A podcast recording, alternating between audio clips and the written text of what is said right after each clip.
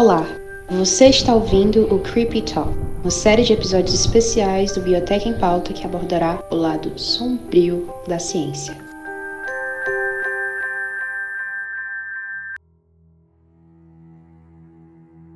Seja muito bem-vindo, ouvinte! Você ainda está no Biblioteca em Pauta, o seu podcast para discutir ciência e biotecnologia. Entretanto, como você deve ter visto pelo título do nosso episódio, hoje continuaremos com a série que irá abordar alguns assuntos mais obscuros da ciência. E bota obscuro nisso, viu, meu povo? Porque se tu tiver escutado os outros episódios e tá aqui com a gente, então, guerreiro. Seja teoria de conspiração ou casos reais, você irá mergulhar em um mundo da ciência que não te contaram na escola ou na faculdade. Hoje, enfatizando os casos reais, trata trataremos de dois projetos que serviram de inspiração para os roteiristas de Stranger Things.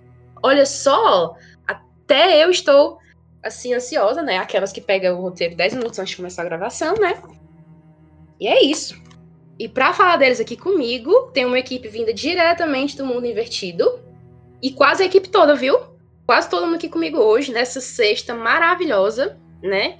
Onde todo mundo queria estar bebendo, né? Se divertindo, mas estamos aqui gravando nosso podcast lindíssimo. Primeiro de tudo, a otaka soberana do grupo, Flávia Gan, como é que tá? Como é que você tá hoje? Conte-nos. Boa noite, Lívia. Boa tarde, bom dia. Enfim, e aí, ouvintes, como é que vocês estão? Cara, eu estou muito bem. Hoje, né, sexta-feira, final de semana. Final de semana chegando, filhozinho bom. E o episódio de hoje vai estar tá muito maneiro e vai estar, tá, assim, tipo, de, de, de inverter a cabeça, cara. Porque nosso roteiro hoje. Nosso roteiro hoje tá um surto total. Vocês vão, vão eu ver tô ansiosa. Eu tô, eu tô animada. E boatos que tá maior do que do, do episódio passado, né? Tá. Socorro, vamos sair daqui meia-noite. É, amanhã é sábado, dá pra dormir um pouquinho mais, então é isso aí. É. Junto comigo, com a Flávia, ele que tá hoje na nostalgia dos forró das antigas. Anderson Freitas, como é que tá, meu amigo? Como é que você tá hoje? Olá, caros ouvintes! Olá, gente amiga! Eu acho, eu acho que é come legal começar imitando um pastor da minha cidade num episódio que vai ser um pouquinho mais, mais sombrio, porque sempre tem um padre nos casos sombrios, é impressionante. Não importa se o padre é Nossa, bom ou o padre é mau. é muito certo de padre. Mas sempre tem Meu Deus. Eu sou estereótipo de padre? É isso mesmo? Sim. Por que, caralho? Não, mas tipo, na, por exemplo, por exemplo, Outlast. Cara, eu te imagino muito como padre. Por quê? Não sei. Não, faz sentido. Faz sentido. Então é Nossa, então, então eu odeio o Anderson, cara. Se o Anderson é o padre do Outlast, eu odeio ele. Sim, exatamente. Ah, é isso, então. Era tudo um complô pra dizer que vocês me, me odeiam. Ah, não, beleza, beleza, beleza. Não, eu, tava, eu, tava, eu tava despejando amor aqui antes de começar o programa. E minha defesa, Oh, eu quero falar que eu não puxei nenhum forró nesse meio tempo. Não foi, não? Não, Oxe, eu te perguntei antes de Um começar. eu cantei um monte de coisa, mas nenhuma das coisas que eu cantei aqui nas internas era forró. Se você quiser, eu posso Caralho, puxar um eu forró. Porque Mandacaru, quando não na cerca, é um sinal que a chuva chega no sertão. Toda menina que enjoa da boneca é sinal que o amor já chegou no coração. Meia comprida, não quer mais sapato baixo. Aí eu não conheço o resto, mas aí pode colocar a música nos comentários, que vai ser maravilhoso. A Paula quer me silenciar já. Nem começou o programa, ela quer me silenciar. Ela quer que seja dark. Eu tenho te que falar como se fosse dark. Eu já ia dizer, a gente começou o episódio, vai falar do É. MK Ultra São Sim. João. Então, boa noite. Vou fazer igual tipo o Cid Moreira, metendo Jabulani. Tá, agora Pra cala a boca. fica que melhor. tenho que introduzir o outro. Tranquilo, fala, vai me cortar, tá tudo certo. Nossa, isso saiu muito errado, mas tudo bem. Vamos lá. E por último, meu conterrâneo cearense, Gabriel Nunes. Como é que tá aí hoje? Como é que tá na mudança? É isso aí, maluco, tá na- a gente tá na vibe do surto hoje, né? Já não basta o, o pique aqui de coisas completamente desconectas que foram conversadas nesses dois minutos. A minha semana foi completo Sim. surto. O melhor dia até o momento tá sendo hoje agora. Quatro horas de gravação, melhor momento da minha, da minha semana, pra vocês terem noção de como tá as coisas por aqui. Mas vai dar certo. Agora que eu já apresentei todo mundo que tá comigo nesse episódio, mais um surto, né? Mais um episódio especial, Creepy Talk. Vamos começar com o tema. Então, Primeiro, o que, que a gente já sabe, né? Mulher, mulher, peraí, a, a Flávia bugou. Segura, segura, segura. A Flávia segura, travou. Perdão. tá ouvi. Ouvinte, se vocês quiser, tiverem uma foto da Flávia e quiserem fazer o meme da Flávia travada, tudo bem, mas espera aí, a Flávia travou. Oi, amiga, você tá ouvindo a gente agora? Tá direitinho? Sim. Sim, Sim? sim, agora eu tô Então, ouvindo. show. Pode continuar. Pode continuar. Vamos começar com o tema, né? O que que eu sei? O que que eu sei do tema do Creepy Talk de hoje? Que é obscuro. Tá, mas o quão obscuro? Pra introduzir nosso primeiro tópico, tem aqui, né, de acordo com o roteiro. Em época de guerra, o ser humano é capaz de fazer qualquer coisa pelo bem-estar e vitória do seu país. Não foi diferente na época da Guerra Fria, onde, além de uma extensa corrida armamentista e espacial, envolvendo Estados Unidos e União Soviética, houve também intensas pesquisas utilizando cobaias humanas, com o intuito de desenvolver técnicas de controle e reprogramação mental. Peraí, vou voltar aqui duas casas. Técnicas de controle e reprogra... re- Eita, reprogramação mental. Já que tá falando controle, aper- apertou o rewind. Rea- rewind aqui, né? Hum. Então, pera lá, pera lá. Mas não pode fazer piada porque a Flávia não deixa. Exatamente. O título desse nosso primeiro tópico, né? O tópico em si é MK Ultra, onde a CIA comeu o cu da bioética. Então vamos lá, como é que vai ser aqui? Quem é que vai introduzir aqui? O Anderson, o Anderson não, perdão. O Gabriel ou, ou a Flávia? Quem é que vai começar? Porque eu tô real assim. What? Tá, então tá. O que foi o. Começando, né? O que foi o MK Ultra? Provavelmente vocês já devem ter ouvido falar nele, mas assim. é, não sabem muito bem sobre o, o que é e o que foi, quando foi feito, o que foi feito e afins. Mas ele foi um projeto realizado nos Estados Unidos entre os anos de 1953 e 1973. E ele foi chefiado pela CIA e buscava controlar, no caso ele, é, ele desenvolvia estudos que buscavam controlar a mente humana utilizando pesquisas clandestinas envolvendo o desenvolvimento de drogas de alteração mental, como apagões de memória, amnésia, esquizofrenia, destruição do ego, impossibilidade de dizer mentiras, entre outros. Eles fizeram um estudo que faz tudo que, assim, analisa tudo que acontece contigo numa rave, né? Tudo que acontece numa rave. Os caras inventaram a rave. Basicamente isso. E mais pra frente, vocês vão vão ver que é isso mesmo, né? Que a CIA fez umas coisinhas aí. Não, eu fiquei, eu fiquei intrigada com destruição do ego. É isso mesmo? Exato. Ah, é a pesquisa com, com os universitários lá, Gabriel. Nossa, Nossa. Uni ambiente universitário e destruição do ego. Tá tudo indo no caminho certo. Cara, se, se, for, se forem pra pós, iam passar fome, cara. E destruir o ego de alguém que tá na pós é difícil, velho. É. Uma coisa que não existe, né, Anderson? É, opa! Tem uma coisa que existe. Maria começou pós, é- já. Tá, além de drogas, eram usados técnicas como eletrochoques, afogamentos, privação de sono, abusos sexuais e isolamento. Esse projeto, gente, criado por um psiquiatra e químico chamado Sidney Gottlieb. Ele nasceu no ano de 1918 e morreu em 1999. Caralho, o cara viveu. De batismo era Joseph Scheider. Sim, Oi? quebra. Não quer. O vaso ruim, ele não quebra. Ele não quebra. No ano de 1951, ele foi recrutado pela CIA para chefiar as pesquisas que buscavam desenvolver algum método de controle mental. Inicialmente, a CIA vinha desenvolvendo e testando drogas como maconha, peiote, cafeína, mas tudo sem sucesso. Aí então foram incorporados outros tipos de drogas, como a heroína e principalmente o LSD, que anos antes tinha sido descoberto por acaso por um cientista chamado Albert Hoffman. Inclusive, a história dessa, desse achado é mencionada no nosso episódio Descobertas Feitas por Acaso, amigo ouvinte, caso você não tenha ouvido ainda. Vá lá ouvir. É interessante. A partir daí, o negócio começa a ficar desconfortável. Então, se você tava de boas a partir de agora, não, tô aqui tomando meu iogurte de tranquilo, se ajuste na cadeira. A gente vai começar com o momento linha direta. Tudo que será relatado 51, tá? Só pra deixar de- explicar, episódio 51 é o nosso Ah. episódio de descobertas feitas por acaso. Obrigado, eu tô péssimo com o número dos episódios. Toca a vinheta do Linha Direta.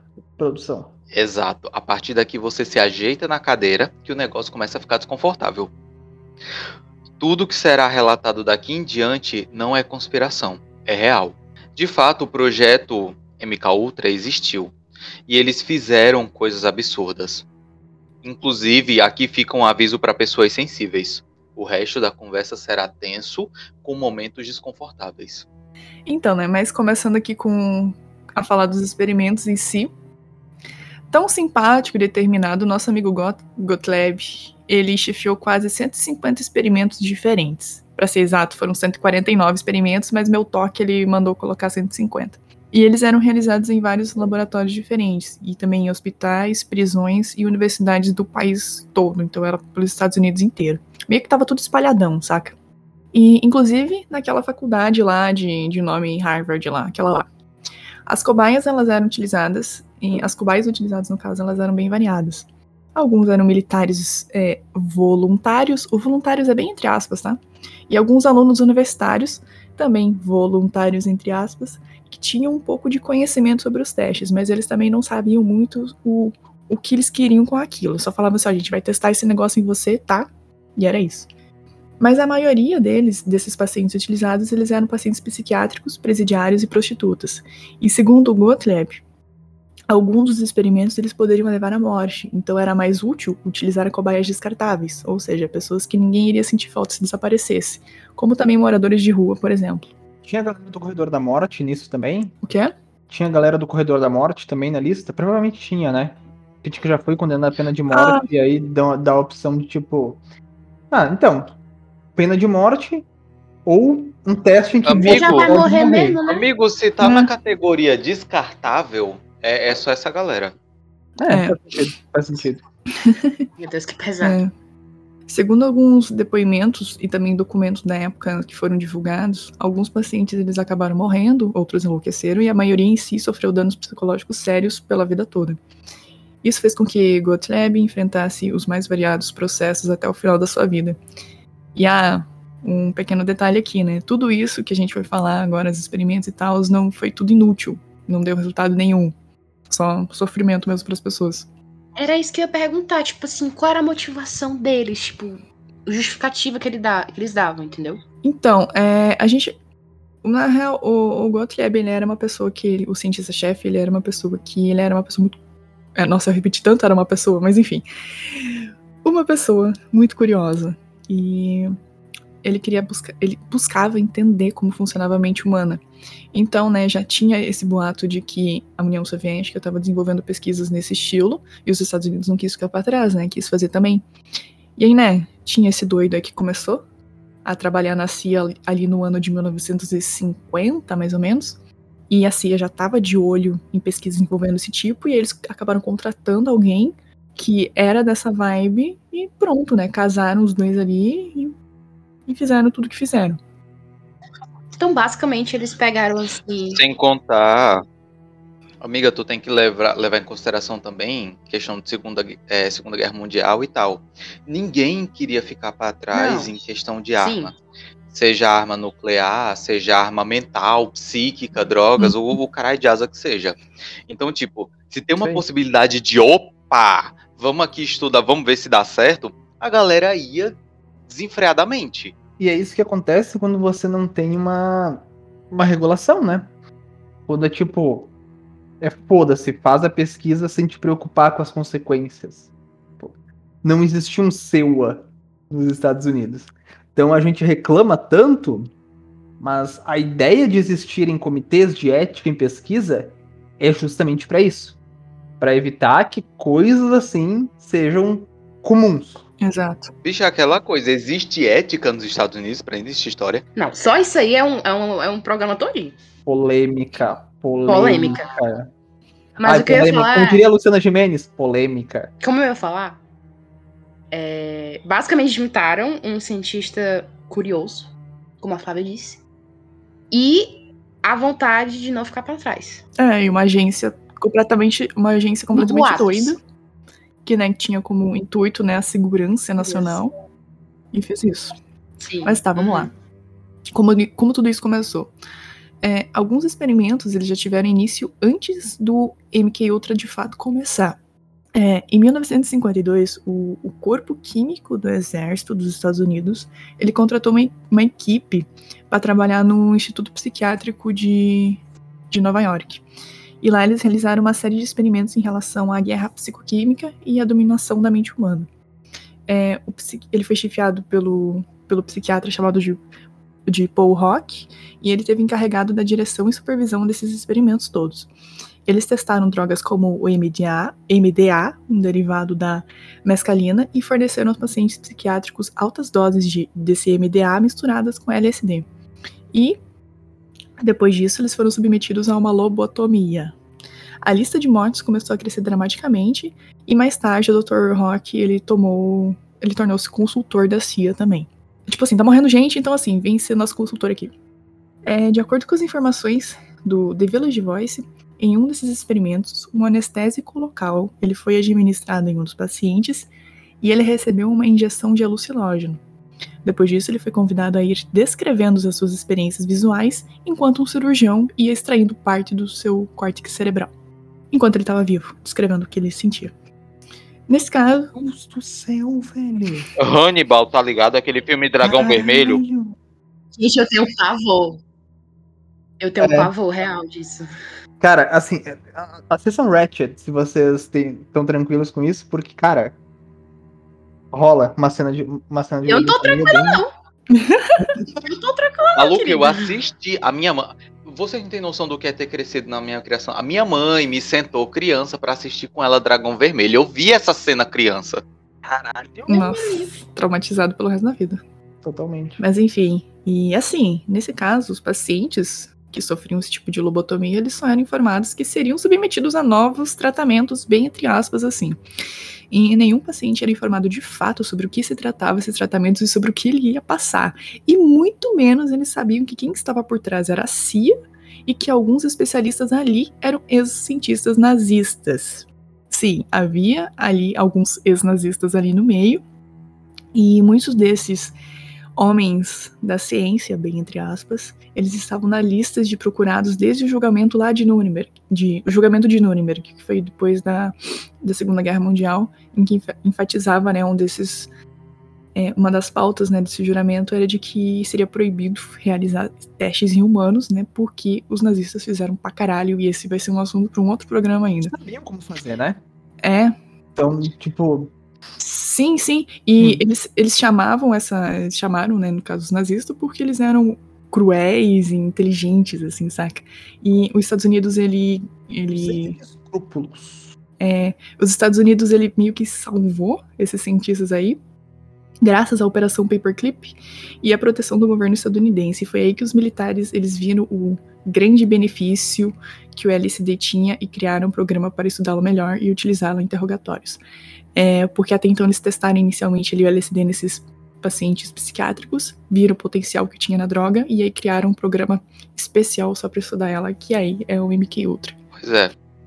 Os agentes da CIA começaram a testar o LSD em si mesmo, batizando bebidas e colocando naqueles ponches de festa de firma para irem se drogando e, e- e entender os efeitos da substância. Tipo uma calorada, tá ligado? Maluco, se você é amigo do Rickson, você vai ter perfeitamente a, a, a imagem na tua mente de do nada a pessoa chegando, empurrando o copo na tua cara e dizendo bebe. Os agentes da Sim. CIA eram Rickson. Sim. É tipo, pensa no Rickson, e aí o Rickson é, tendo LSD na mão. É isso. É tipo isso. Porque o Rickson quer fazer isso. Ele quer atacar LSD nas pessoas. Mas ele faria. É, não, não, Eu não pensei. pense desse. Você, você fala só LSD, você tá sendo gentil. meu Mas Deus. não vamos. Não- Não vamos condenar.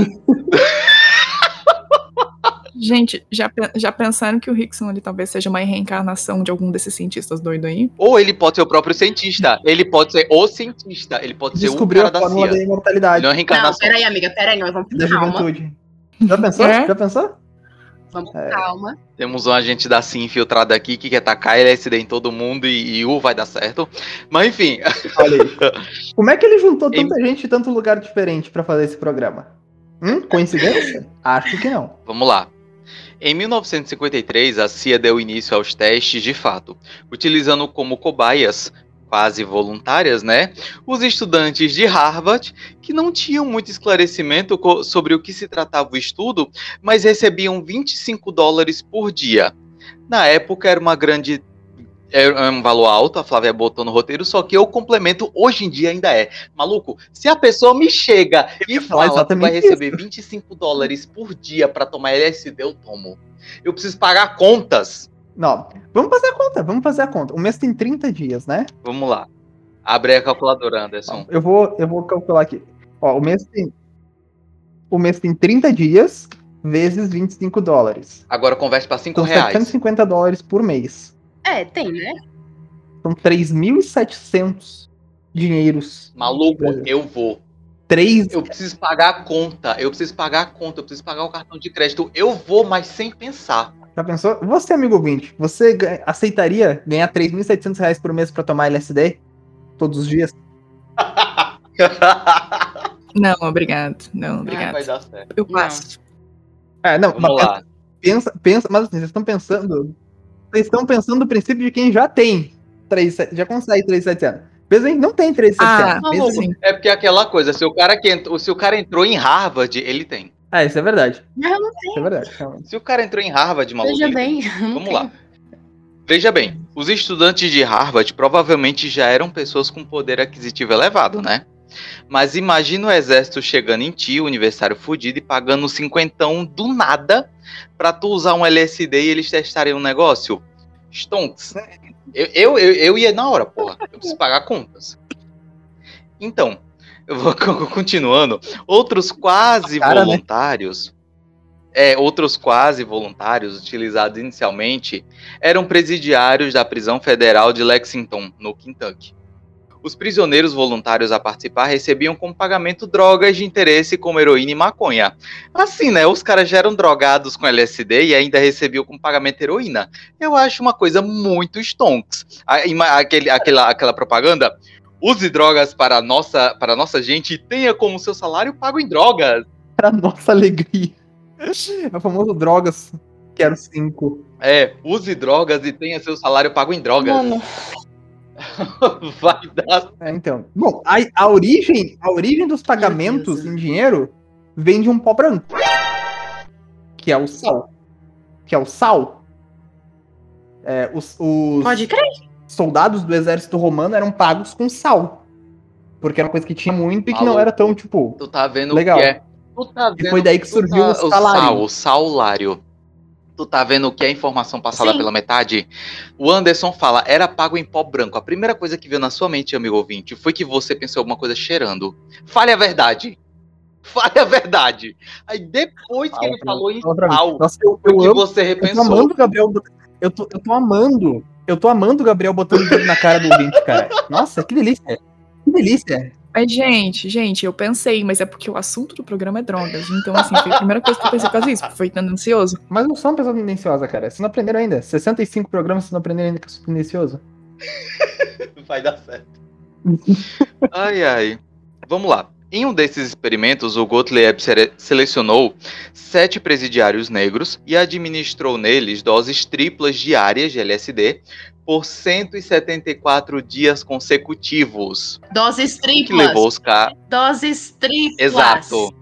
Pelo amor de O que levou os caras à, à paranoia e à psicose, né? Perfeitamente compreensível, porra.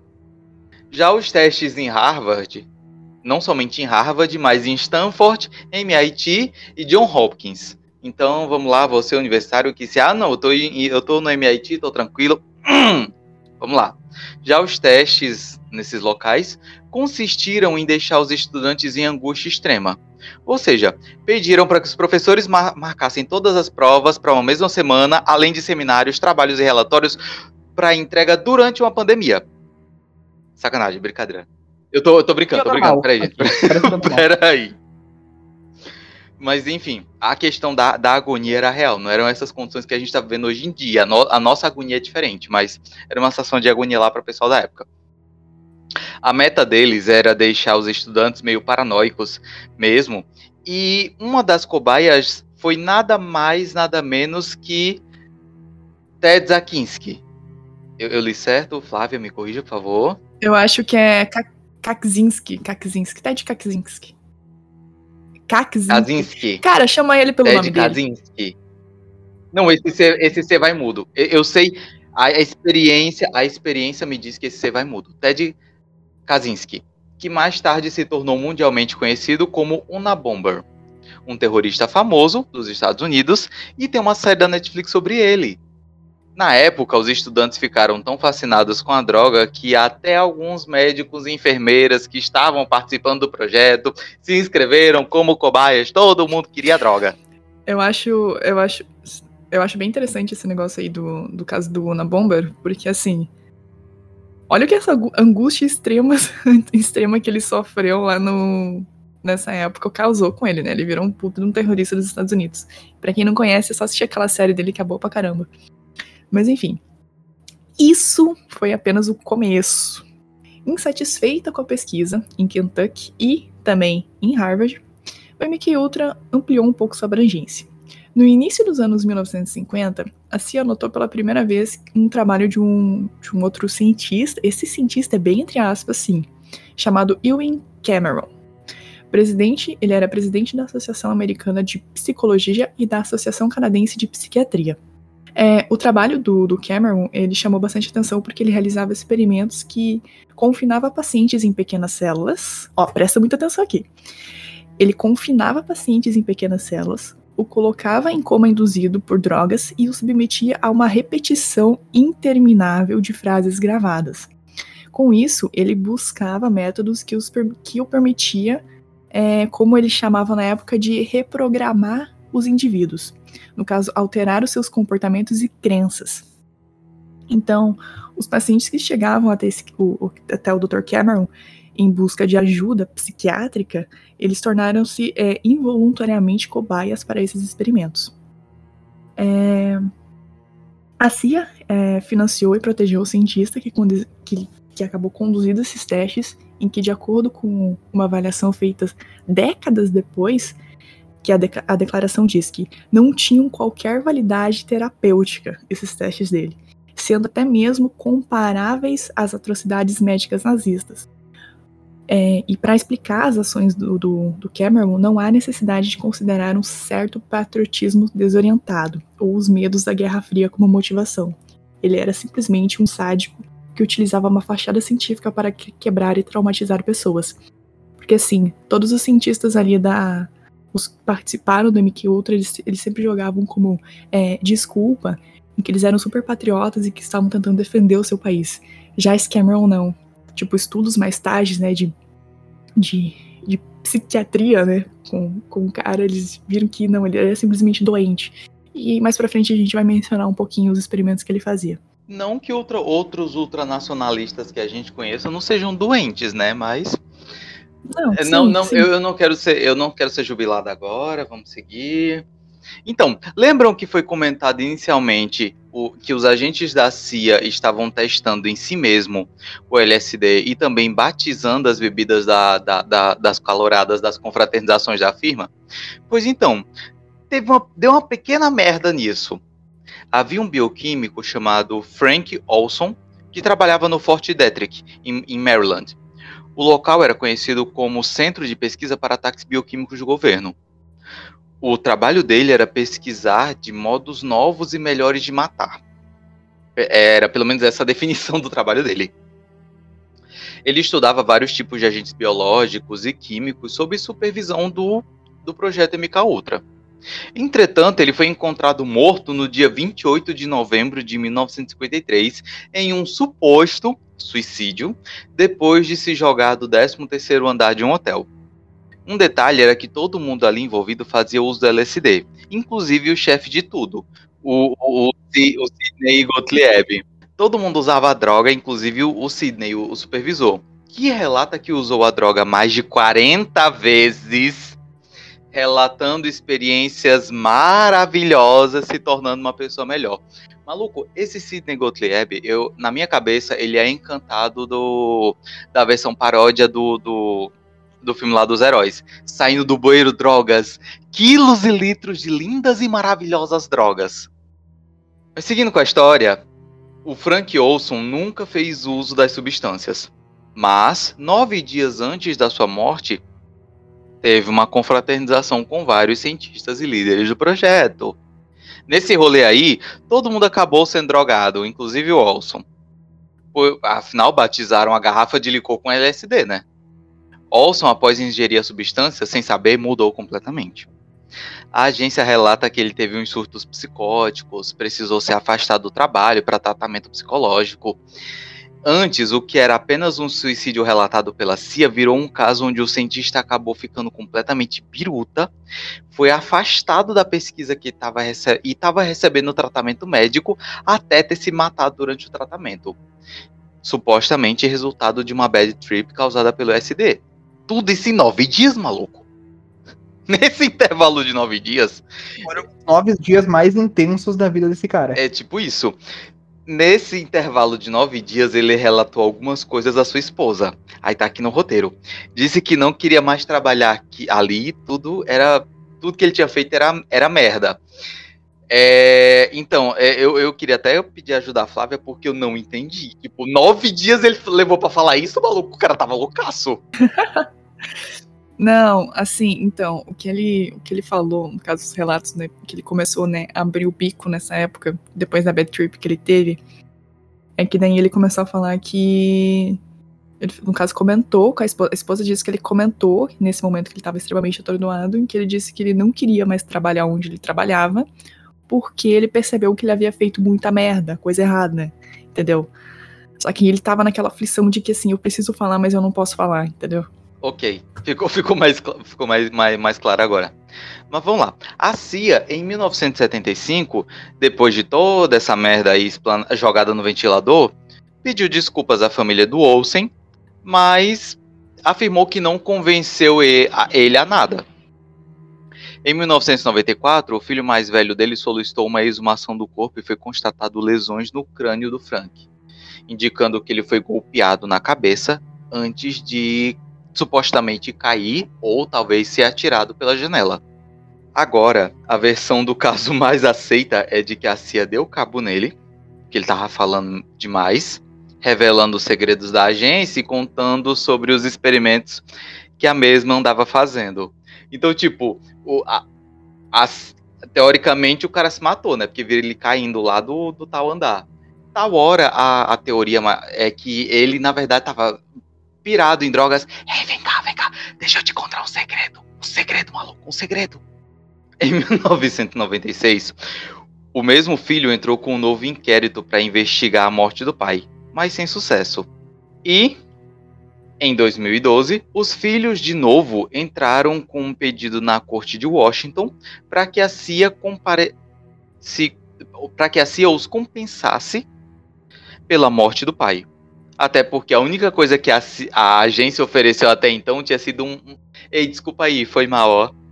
É só isso. Ofereção, ofereção vale presente do McDonald's. Não, nem isso. Foi só, um, foi só- foi uma carta aberta escrito, foi mal. Foi uma nota de repúdio da CIA. Foi uma carta aberta. Enfim. Hoje em dia, os filhos têm um projeto chamado Projeto Frank Olson, caso você tenha curiosidade, que tem por finalidade deixar acessível à população os documentos da CIA que envolvem esse período dos experimentos. O caso é tão emblemático que a Netflix produziu uma série chamada Wormwood. Caso você tenha interesse, amigo ouvinte, de saber mais sobre, você pode procurar essa série.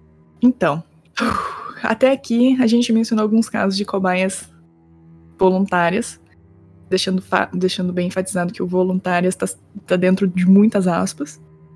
Mas vocês acham mesmo que a CIA ia ficar só nisso?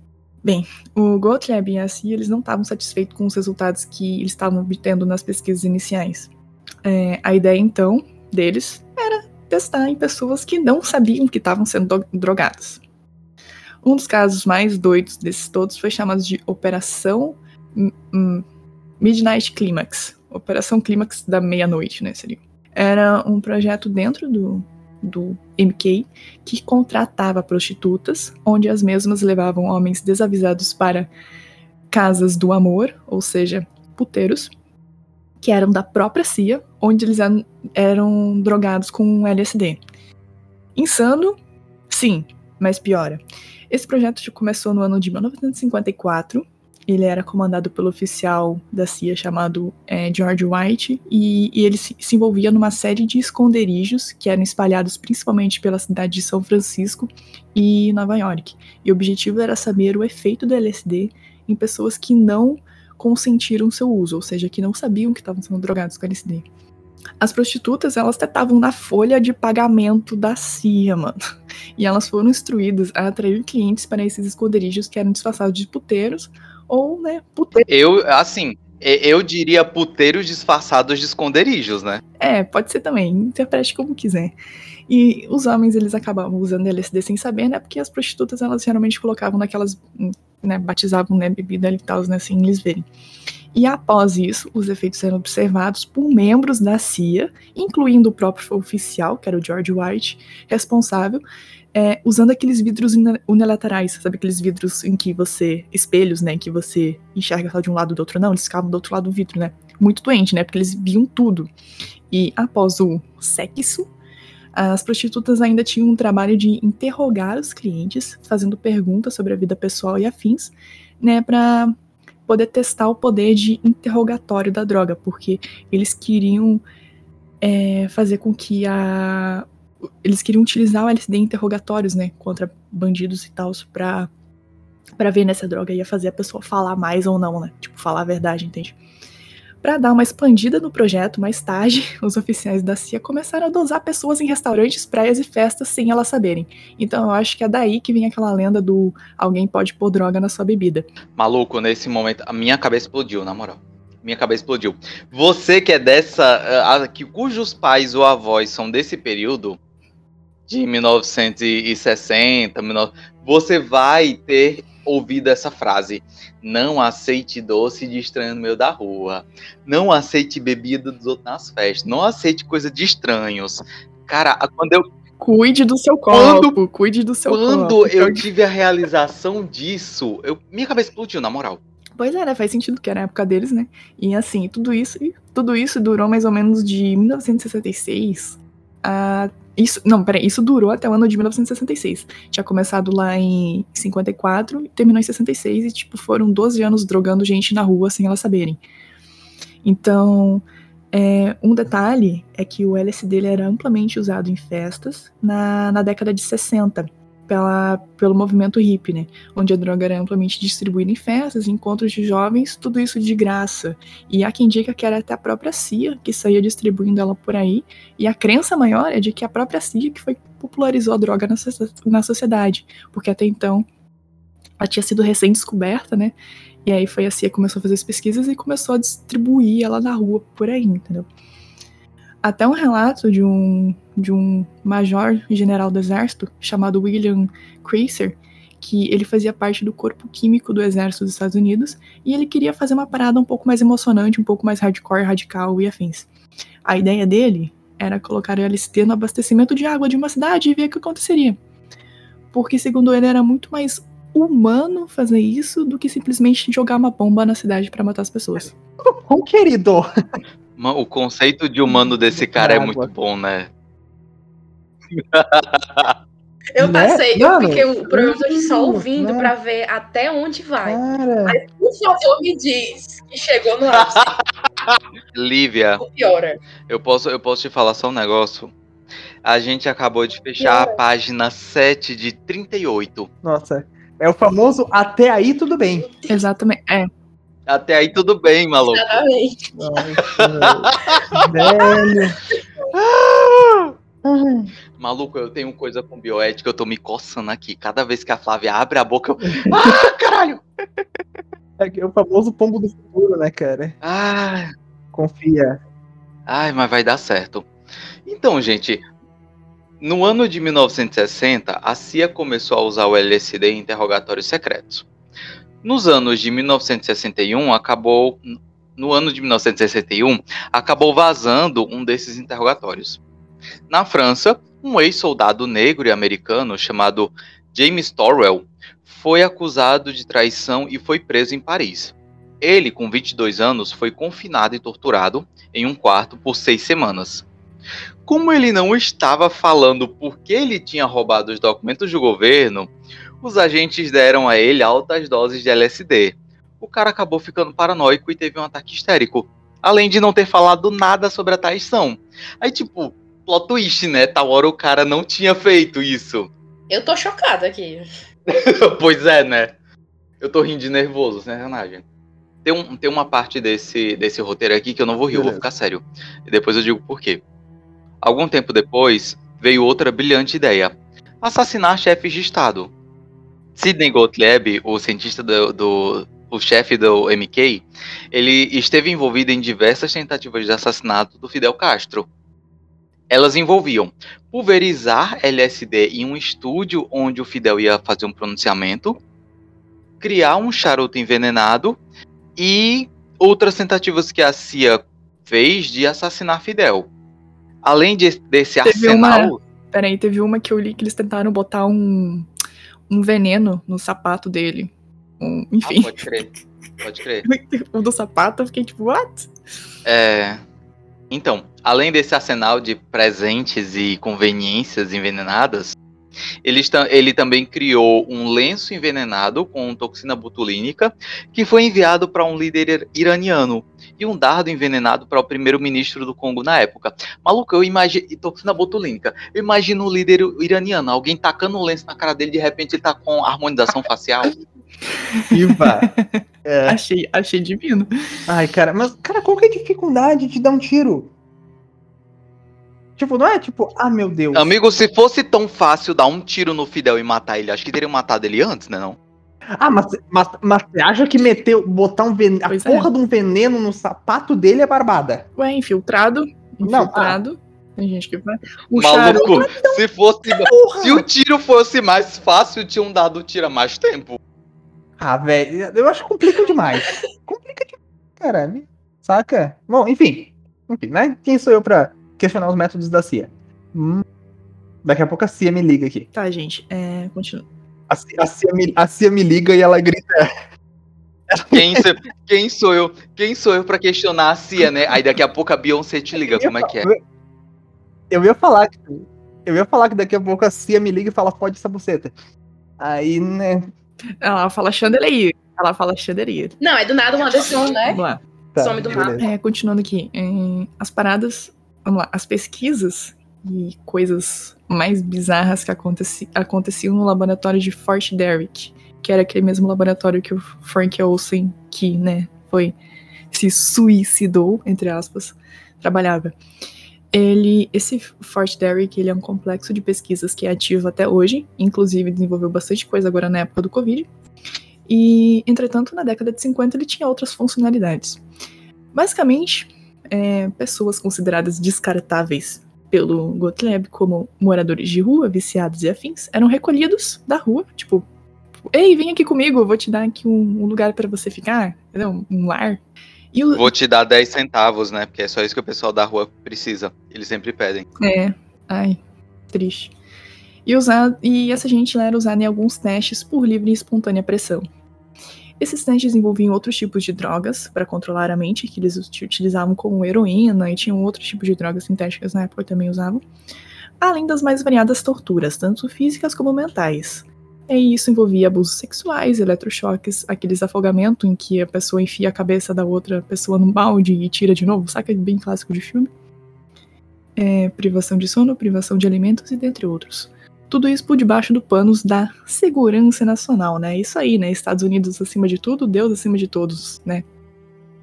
Boatos que o Congresso ele não sabia de nada desse projeto, tanto é que os financiamentos vinham de uns lugares bem aleatórios, como forma da CIA encobrir tudo isso, né? Inclusive, um dos maiores financiadores das pesquisas era a Fundação Rockefeller. Agora é um momento polêmica. É, para quem nunca ouviu falar, a Fundação Rockefeller é uma instituição fofa e beneficente que financia projetos, pesquisas e promove a saúde pública em vários países, principalmente nos subdesenvolvidos. Só que, assim, eu acho que os donos dessa fundação, eles precisam ler melhor os projetos que eles financiam. Porque, assim, além de eles terem financiado o MK Ultra, eles também financiaram o projeto Actium T4, que era simplesmente aquele projeto de eutanásia dos nazistas. Então, assim, não é possível que os caras aprovem dinheiro pra isso sem saber sobre o que é o projeto, né? Pelo amor de Deus. Maluco, eles não aprovam dinheiro sem saber pro que é, você não tá entendendo. Se você, amigo ouvinte, tiver curiosidade de procurar as famílias mais influentes, influentes do mundo, nesse ramo de teoria da conspiração, você vai ver que a família Rockefeller está incluída, cara. É, é uma família que ela tem muito poder político e econômico e, tipo, não é possível que eles não saibam aonde eles estão metidos. Pois é. Tipo, não, bem por isso. Então, assim, os caras até financiam projetos interessantes, mas eles, eles financiam umas paradas dessa, mano. Então, assim, são completamente. Também aquele tipo de família, né, que controla tudo e que são doentes, né? É, tá, ok, mas voltando aqui agora de novo pro MK rapidão, porque ainda tem muita história. É, agora vai vir alguns nomes de cientistas que desenvolveram algumas técnicas de controle mental. Então, assim, presta atenção nos nomes. é, algumas pesquisas elas envolviam a manipulação de cobaia, tipo fazer com que ela faça alguma coisa induz, induzindo-a. Tipo, em um dos casos, as prostitutas lá do Operação Midnight Climax, elas também tentavam aliciar os seus clientes drogados com LSD a praticarem assassinatos ou roubos. Em julho de 1954, um aviador do, da, da Aeronáutica dos Estados Unidos chamado Jimmy Shaver, da base da Força Aérea do, de Lockland, ele foi acusado de estuprar e matar uma menina de 3 anos de idade na cidade de San Antônio. E durante esse incidente, ele alega que frequentemente que ele estava em estado de atordoado, em transe, que ele estava tipo fora de si, enquanto ele estava preso. É, desculpa. Enquanto ele estava preso, o Shaver ele também parecia ter perdido é, uma quantidade tremenda de memória, incluindo as que envolviam a sua esposa. Tipo, ele estava completamente outra pessoa, entende? Quatro anos depois que ele foi executado no seu aniversário de 33 anos. É, não, peraí. Quatro anos depois ele foi executado no seu aniversário de 33 anos e foi aí que que descobriram que ele tinha que ele não tinha nenhum tipo de antecedente criminal e que ele foi uma das cobaias usadas no MK Ultra com os testes de LSD. Então, assim, ele era uma pessoa que no caso estava sendo manipulada e que, né, praticou o crime que ele cometeu, né, de ter feito o estupro e matado a menina e, né, foi também mais uma vítima do MK Ultra, que descobriram mais tarde só. Aí tem também um um hipnotizador que trabalhou no MK chamado é, J.D. J.D. Watkins. Ele induziu um soldado a golpear um oficial, sugerindo que o oficial era um soldado japonês. Então, assim, ele com o uso de drogas conseguiu influenciar um soldado a bater no oficial dele, porque ele disse assim: ó, esse cara é um japonês. Em, outro experimento, dois sujeitos que foram instruídos a jogar ácido sulfúrico em assistente de laboratório. Então, que estava protegido por vidro. Tipo assim, o assistente de laboratório estava atrás de um vidro e dois soldados foram é, mandados, no caso, tiveram ordem de jogar ácido sulfúrico no, no cara. E eles obedeceram completamente o comando do cara.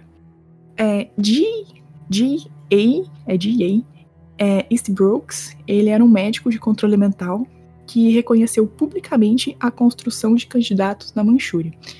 É, ele escreveu um livro chamado Espiritismo, onde ele descreve experimentos feitos para criar personalidades múltiplas. E ele também tem um outro livro chamado Hipnotismo, onde ele afirma que a criação de personalidade múltipla experimental para uso operacional em assuntos militares, a quem ele se refere como super-espiões e ética devido às exigências da guerra. Então, assim, era um outro médico de controle mental que ele estudava na, na eles atuavam em estudos de criar personalidades múltiplas em soldados. É, em um artigo de 1971, na Science Digest, o, esse mesmo médico, Wyss Brooks, ele afirmou ter criado um mensageiro hipnótico e agente de contra-espionagem para uso operacional. Ele disse: na década de 1920, não apenas os, os hipnotizadores clínicos, é, aprenderam a aplicar a sugestão pós-hipnótica, mas também a dividir certos indivíduos complexos em múltiplas personalidades. Basicamente, o cara ele conseguiu é, pegar um soldado que ele criou, ele fez com que o soldado tivesse duas personalidades, igual fragmentado, saca? Em uma personalidade ele era um soldado e na outra personalidade dele ele era um rebelde comunista. Ele realmente acreditava que era um rebelde comunista, entendeu? Era duas personalidades em uma. Mas tá. velho, isso é muito Aham. foda, cara. Aham. Cruel? Cruel pra caralho. Mas muito foda, cara. Imagina Mano, você não precisa manipular a pessoa. Só precisa criar uma segunda Você não personalidade. precisa manipular só- a pessoa. Assim, teoricamente, você não precisaria manipular a pessoa. Você precisaria só esquecer que fazer ela esquecer que foi manipulada. É. Mas assim, cara. Porque, porque não é manipulação daí, teoricamente. Porque se você cria Uhum. uma nova personalidade, não existe o conceito de entrei, cair na real. Não existe o conceito de tipo, oh meu Deus, agora eu sei da verdade. Não! É outra personalidade. A segunda É a Miss- personalidade veio É. naquelas É a, condições. Miss, é a Mrs. Patrícia, Pelo que eu entendi, tá ligado?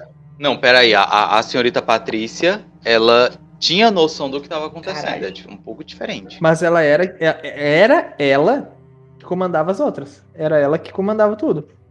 É por causa da autoridade dela. Vamos lá. É. Uma coisa que eu acho muito interessante naquele filme do Fragmentado é que cada uma das personalidades ela tinha tipo um poder, entre aspas. Ela tinha uma habilidade diferente. A habilidade do Hedwig, por exemplo, é que ele podia botar quem ele quisesse na luz. Ele podia trapacear na ordem do, da organização deles. Exato. Exatamente. O que Exatamente. faz sentido levando em consideração que ele é uma criança, né? Criança não Aliás- segue regras. Cada, se você assistir fragmentado com calma, amigo ouvinte, você É. vai ver que cada uma das personalidades ela tem uma habilidade específica, Uhum. ela tem uma característica que difere ela da outra. Tipo, um, um, um poder só daquela personalidade. E aí Exato. da besta, da besta, É, da, assim. da fera, é, é a super força. Gente, peraí, volta, volta, volta duas casas. Pelo que eu entendi, É. pelo, pelo que eu entendi, eles meio que fritavam o cérebro e descartavam as memórias e deixavam só algumas, aí virava essa nova personalidade.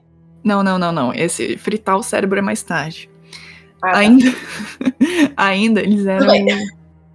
Eles sofriam várias sessões de hipnotização, né? Ah, Existiam- tá. Isso, a pessoa era hipnotizada e também com o auxílio de algumas drogas psíquicas, como LSD, alucinógenos e afins. E aí ela tinha essa reprogramação. Teoricamente tem uma parte de fritar o cérebro, só que quimicamente, né? É, é. Você pode fazer uma lobotomia. aqui, É. né? Você pode fazer uma lobotomia e Dentro colhe o do quente no doce. buraco também. Vai fritar. Caralho. Porra, Anderson, na moral. Ah, pô, agora não. ag- Agora, agora foi demais. Né? Todo o programa que foi até agora tava suave. Agora foi, passei do ponto. Beleza, beleza. Não, suave, suave. Toca aí, toca aí. Não, mano, é porque realmente você tacar óleo quente no buraco é passar um pouco do limite, saca? Ah, ah, tá. Beleza, beleza. Mas, cara, seria algo que, se eu fosse um cientista doidão, cara, eu faria pra testar. Tipo, eu já taquei uma lobotomia num cara acordado e consciente. Eu já quis tacar LSD na porra de- da caixa d'água de uma cidade inteira. Tacar óleo quente num buraco de lobotomia não chega a ser o último dos absurdos. Pior é que te- eu entendo de onde está vindo, mas porque é, tem, tem um Saca? fundamento de verdade nisso. Não é uma pessoa só, não é uma pessoa só, é uma organização com várias pessoas. Mas eu, eu entendo de onde tá vindo esse sentimento de, Ah, de foda-se. Muito obrigado. Vocês querem ouvir alguns relatos de cobaia sobreviventes? Ê! A, a Linda McDonald é um exemplo disso. Linda McDonald, de 25 anos e mãe de cinco filhos pequenos, relatou que se transformou essencialmente em uma criança, depois de passar pelos notórios experimentos da sala do sono, que lhe disseram que se tratava de uma. Disseram que estavam tratando ela, né, de uma esquizofrenia aguda inexistente. Ela não tinha, mas disseram que ela tinha. Por 86 dias, McDonald ficou em coma induzido por doses administradas de poderosos narcóticos e eletrochoques, que fritaram seu cérebro 102 vezes. Segundo o relato, precisaram me ensinar a ir no banheiro. Eu era um vegetal. Eu não tinha identidade nem memória. Eu não existia no mundo antes. Era como um bebê. Cara, esse experimento do sono era aquele realizado pelo Dr. Cameron, já mencionado anteriormente, que liderava algumas pesquisas bizarras de controle mental e foi financiado pela CIA. Então, há inúmeros relatos na internet sobre alguns experimentos em, em cobaias relatados pela, pela família da vítima, em sua maioria, até porque a maioria das vítimas vira um vegetal depois do experimento, né? Não tem como relatar. E, tipo, aparentemente ele tinha essa, essa tara bizarra por induzir pessoas pelo sono, onde criou um dispositivo que ele colocava embaixo do travesseiro da cobaia, que ficava transmitindo uma frase. A cobaia ficava completamente obcecada pela frase, e com isso meio que tinha sua mente reprogramada. Era como se a ficar, é, é como se a pessoa ficasse ouvindo mito, mito, mito, virasse bolsominion. Na verdade, eu acho que século 21, 2021, a pessoa para ser bolsominion, ela passa por isso. Na minha opinião, é isso. Não tem como a pessoa ainda defender o Bolsonaro, né? Cara, Enfim, isso existe, chama grupo de WhatsApp da família. Grupo de Facebook, a pessoa que ainda usa Facebook. Nossa, é verdade, é verdade. Cara, agora tudo faz sentido. Cara, os grupos do Facebook são um mundo à parte, tudo cara. A Flávia Eles são um mundo invertido. Velho, no Facebook, a Flávia me mostrou um cara que colocou som automotivo dentro de um micro-ondas, cara. é por isso cara, que eu não excluo o Facebook. O é cara fez um micro-ondas tunado, velho. Isso é o Facebook, cara. Ah. Facebook é um antro, é um antro de micro-ondas tunado e grupo aleatório. Grupo onde fingimos ser alguma coisa. Ah, Nossa, maravilhosos. Maravilhosos. Enfim, sobre essa questão da hipnose e de reprogramação, para isso acontecer, né? O paciente era exposto a um sono de vários dias, cerca de 60 até 86 dias, como foi o caso da Linda, e usando é, para manter esse sono várias drogas.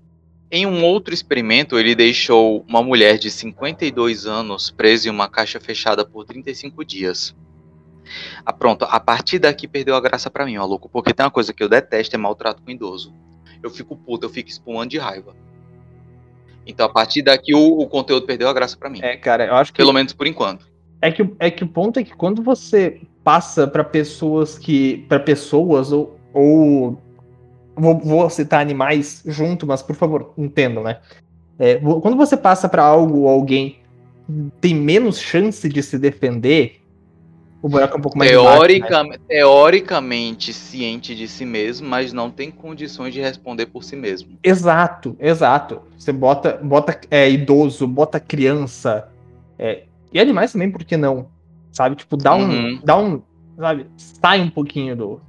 Porque teoricamente ainda dá para falar, ah, eram voluntários, não sei o que, os outros adultos. Ah, a gente sabe que não era, mas tipo, porra. Meu Deus do céu, que ódio. Fica foda, né? Que vontade de, de deitar esse cientista na porrada, sem sacanagem.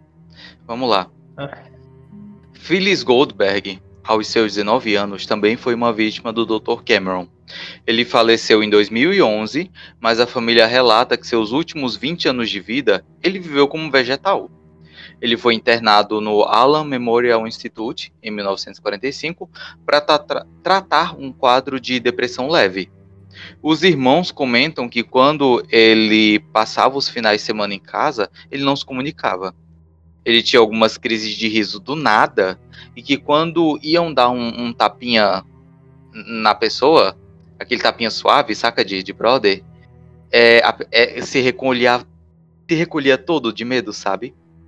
Os pais nunca queriam tocar no assunto e tudo pelo que Phyllis passou nesses anos ficou em segredo. Aí pronto. Cara, meu Deus do céu, que ódio. Dr. Cameron atuava no Allen Memorial Institute, uma espécie de clínica psiquiátrica, mas que para época pode-se dizer que era um manicômio, desses de filme de terror, o Asilo Arkham os tratamentos eram impostos pelo Cameron era, e esses tratamentos eram simplesmente tentar apagar a memória e tentar reprogramar a mente para fingir que a depressão e a esquizofrenia nunca existiram. Tudo isso utilizando os métodos já mencionados anteriormente nesse episódio. Exato. Mas assim, né? Então, Gabriel comentou nesses negócios de coisa que não pode se, se defender, né? Quando, né? Quando já é com, com algo complicado tipo, idoso, criança, né, e tal. Então agora vamos pra parte das crianças que eram utilizadas. Eu lembro que eu comentei dos prostitutos que eram usados para dar drogas aos homens sem eles saberem? Uhum.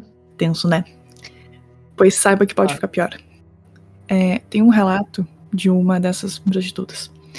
Entre os anos de 1957 e 1984, tornei-me um peão em um esquema do governo, cujo objetivo final era o controle da mente e, em última instância, criar o espião perfeito. É, através do uso de produtos químicos, radiação, drogas, hipnose, choque elétrico, isolamento em grandes banheiras de água quente ou fria, privação do sono, lavagem cerebral e abuso ver verbal, físico e emocional. Quando eu tinha 9 anos, eu também estava sendo sexualmente e humilhada com uma técnica coercitiva. Então, ou seja, a pessoa aqui, com 9 anos de idade, ela estava passando por tudo isso.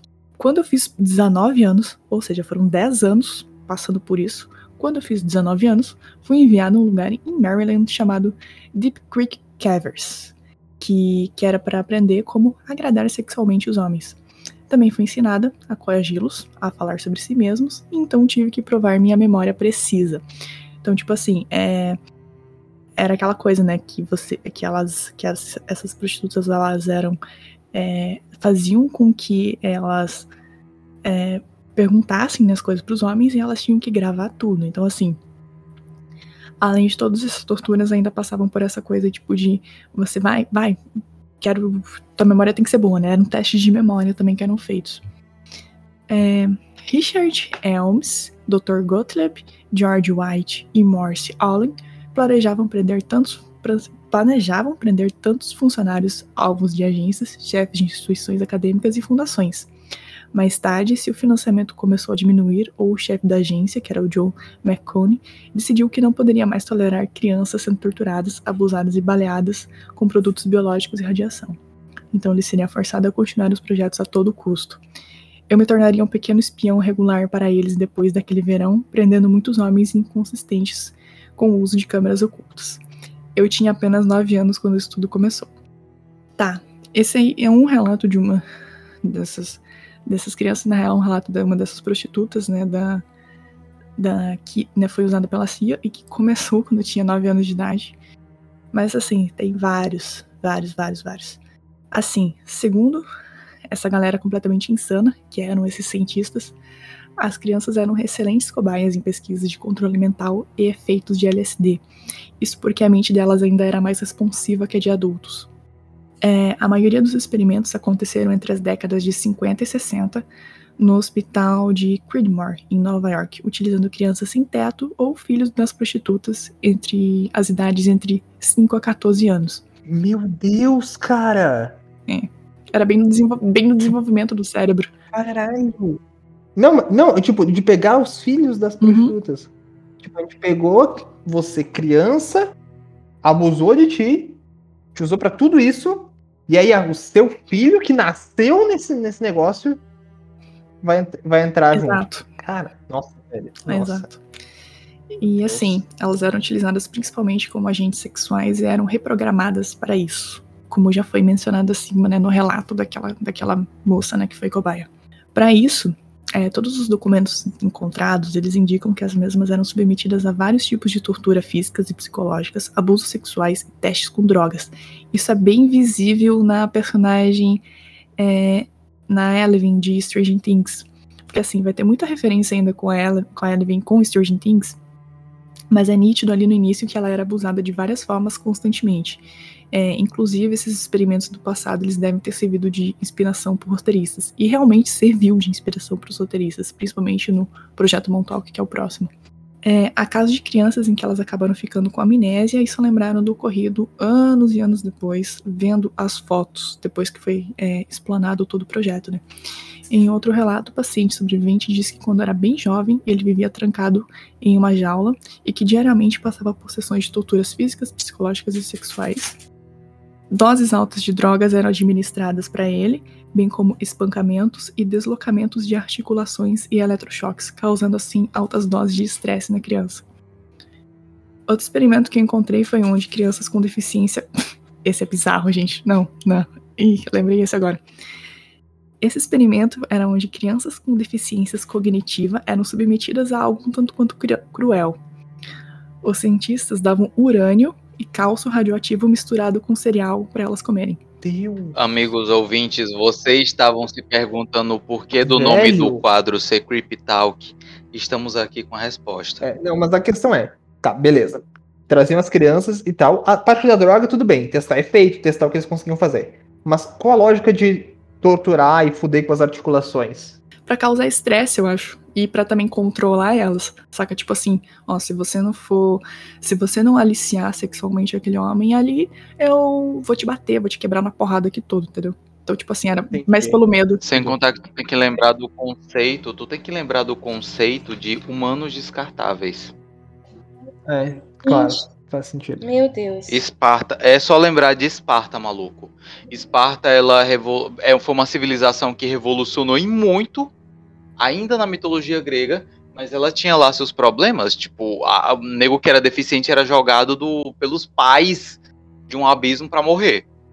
Porque era uma criança que imperfeita. Uhum. Podia comprometer e não ia ter uma vida fácil. A sociedade espartana era completamente militar, né? Era. Assim, foi uma sociedade que revolucionou em muita coisa. Mas ela era militarista e elitista pra caralho. Não passemos Pois é. o pano e, e- só vamos fingir que nada acontecia, sabe? Tinha seus problemas. Não.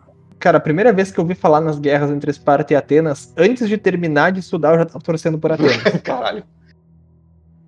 Aham. saca? Eu, eu- é perfeitamente compreensível, É, sinceramente. E é por isso que eu não tenho empatia no- pelo, quando eu assisti Uhum. 300. Porra, Eu tô- eu- 300, quando eu assisti o, o 300, o primeiro filme 300 ele faz uma crítica justamente a isso. Só que todo mundo esquece É. do, do, do deficiente, ou então, ah, o deficiente era um, um vilão, um cara ruim, não sei o quê, e todo mundo lá no. no pelo, pelo Leônidas. É, Não, eu torci pelo Xerxes. Até porque era o Santoro, né? Então tem que, tem que torcer pelo Santoro. É só isso mesmo. Pode voltar, pode voltar à seriedade. Ah, Vamos lá. Outros projetos para. Vocês querem ouvir outros, outros projetos paralelos dentro do MK? Então vamos lá. Um outro projeto que fazia parte do MK Ultra se chamava Operação Caos. Se constituiu em um plano contra um grupo especial de manifestantes, músicos, artistas, banda de rock e afins que discordavam da guerra do Vietnã e com alguma postura do governo. Esse projeto visava manifestantes, líderes da época e famosos, como Jimi Hendrix, Bob Dylan, Janis Joplin, John Lennon e a Yoko Ono, e também bandas como Rolling Stones. O plano da CIA era desorientar esses pensadores de liberdade, prender sem motivos, plantar drogas, caluniar e até mesmo dar aquele incentivo para o suicídio, que aquele porrãozinho, sabe? Fazendo da vida deles um inferno. Tanto que, se você parar para pensar, algumas celebridades mencionadas tiveram uns suicídios misteriosos que nunca foram solucionados direito e tal. Para mim, o melhor exemplo é a Amy House que morreu com um copo d'água. Mas tá. Pera, como é que é? Como é que é? Como é que Acabei de mencionar. é brincadeira, Ah, tá. brincadeira. A Amy House ela morreu afogada, mas eu, bri- eu digo que foi porque ela bebeu água. é? Toma água. Ela levou a sério Eu falo isso toma foi- água. É, eu falo isso com brincadeira toda vez que alguém reclama que eu tô bebendo muito. Acabei de mencionar a guerra do Vietnã, né? Tem um, um tempinho já. Então, os próprios soldados americanos que estavam participando da guerra do, do Vietnã ed- eram drogados com LSD sem saber, para que pudessem observar os efeitos dra- da droga em um campo de batalha. E nisso, alguém tinha comentado aqui no chat aquela série da, da Netflix, Black Mirror, que tem um episódio que tem as baratas, entre aspas, aí você pode pensar nas baratas. Além disso, os prisioneiros de guerra também eram utilizados como cobaias. Agora vamos para outra parte, outra parte que é implantes eletrônicos. Eita, menino, eu vou precisar da Flávia para ler esse nome. O desenvolvimento do Stimosaver. É isso, Flávia? Peraí que eu perdi aqui no roteiro. Ah, Stimo Saver. Stimo Saver, é isso mesmo, tá. O desenvolvimento do Stimosaver por, jo, pro, por José Delgado, na época de 1950, trouxe o maior sonho das agências de inteligência de controlar o comportamento humano um passo mais perto da realidade. O Stimosaver, um eletrodo em miniatura capaz de receber e transmitir sinais eletrônicos, pode ser colocado dentro do crânio de um indivíduo. Uma vez no lugar, o operador externo pode manipular as respostas do sujeito. Delgado, dessa forma, demonstrou o potencial de seus Stimosavers ao instalar em um touro adulto. Com o dispositivo no lugar, Delgado entrou no ringue com o touro, o animal avançou em direção ao experimentador e então parou de repente, pouco antes de alcançá-lo. A poderosa besta foi interrompida com o simples ato de apertar um botão em uma pequena caixa da mão delgado. Tu tá ligado que em Black Mirror tem um, um dispositivo que você bota na têmpora? É o episódio do jogo de terror. Que o cara fica tendo alucinação de um Nossa, jogo esse de é o terror. melhor episódio de Black Mirror. Puta que pariu. Esse gostei. Eu discordo Cara, que é o é melhor. mas eu gostei. basicamente. É, pronto. O, Anderson, o Anderson citou aqui a Neuralink. O programa Caralho, é a da Neuralink. Neuralink está disponível também, hein? Eu vou ter que procurar qual episódio que é, mas tem episódio da Neuralink. Em programação aberta, isso ia ser massa. Ah, deve ser Não. pelo 18, 17, 16. Não, não, não, não, não, não, não, não. Ó o perigo. Episódio 20. 20, 20. Bioimplantes Neuralink. É o episódio principal de estreia do Vitor, não é? Acho que. Não, não. O episódio de estreia do Vitor foi o, o de Marte.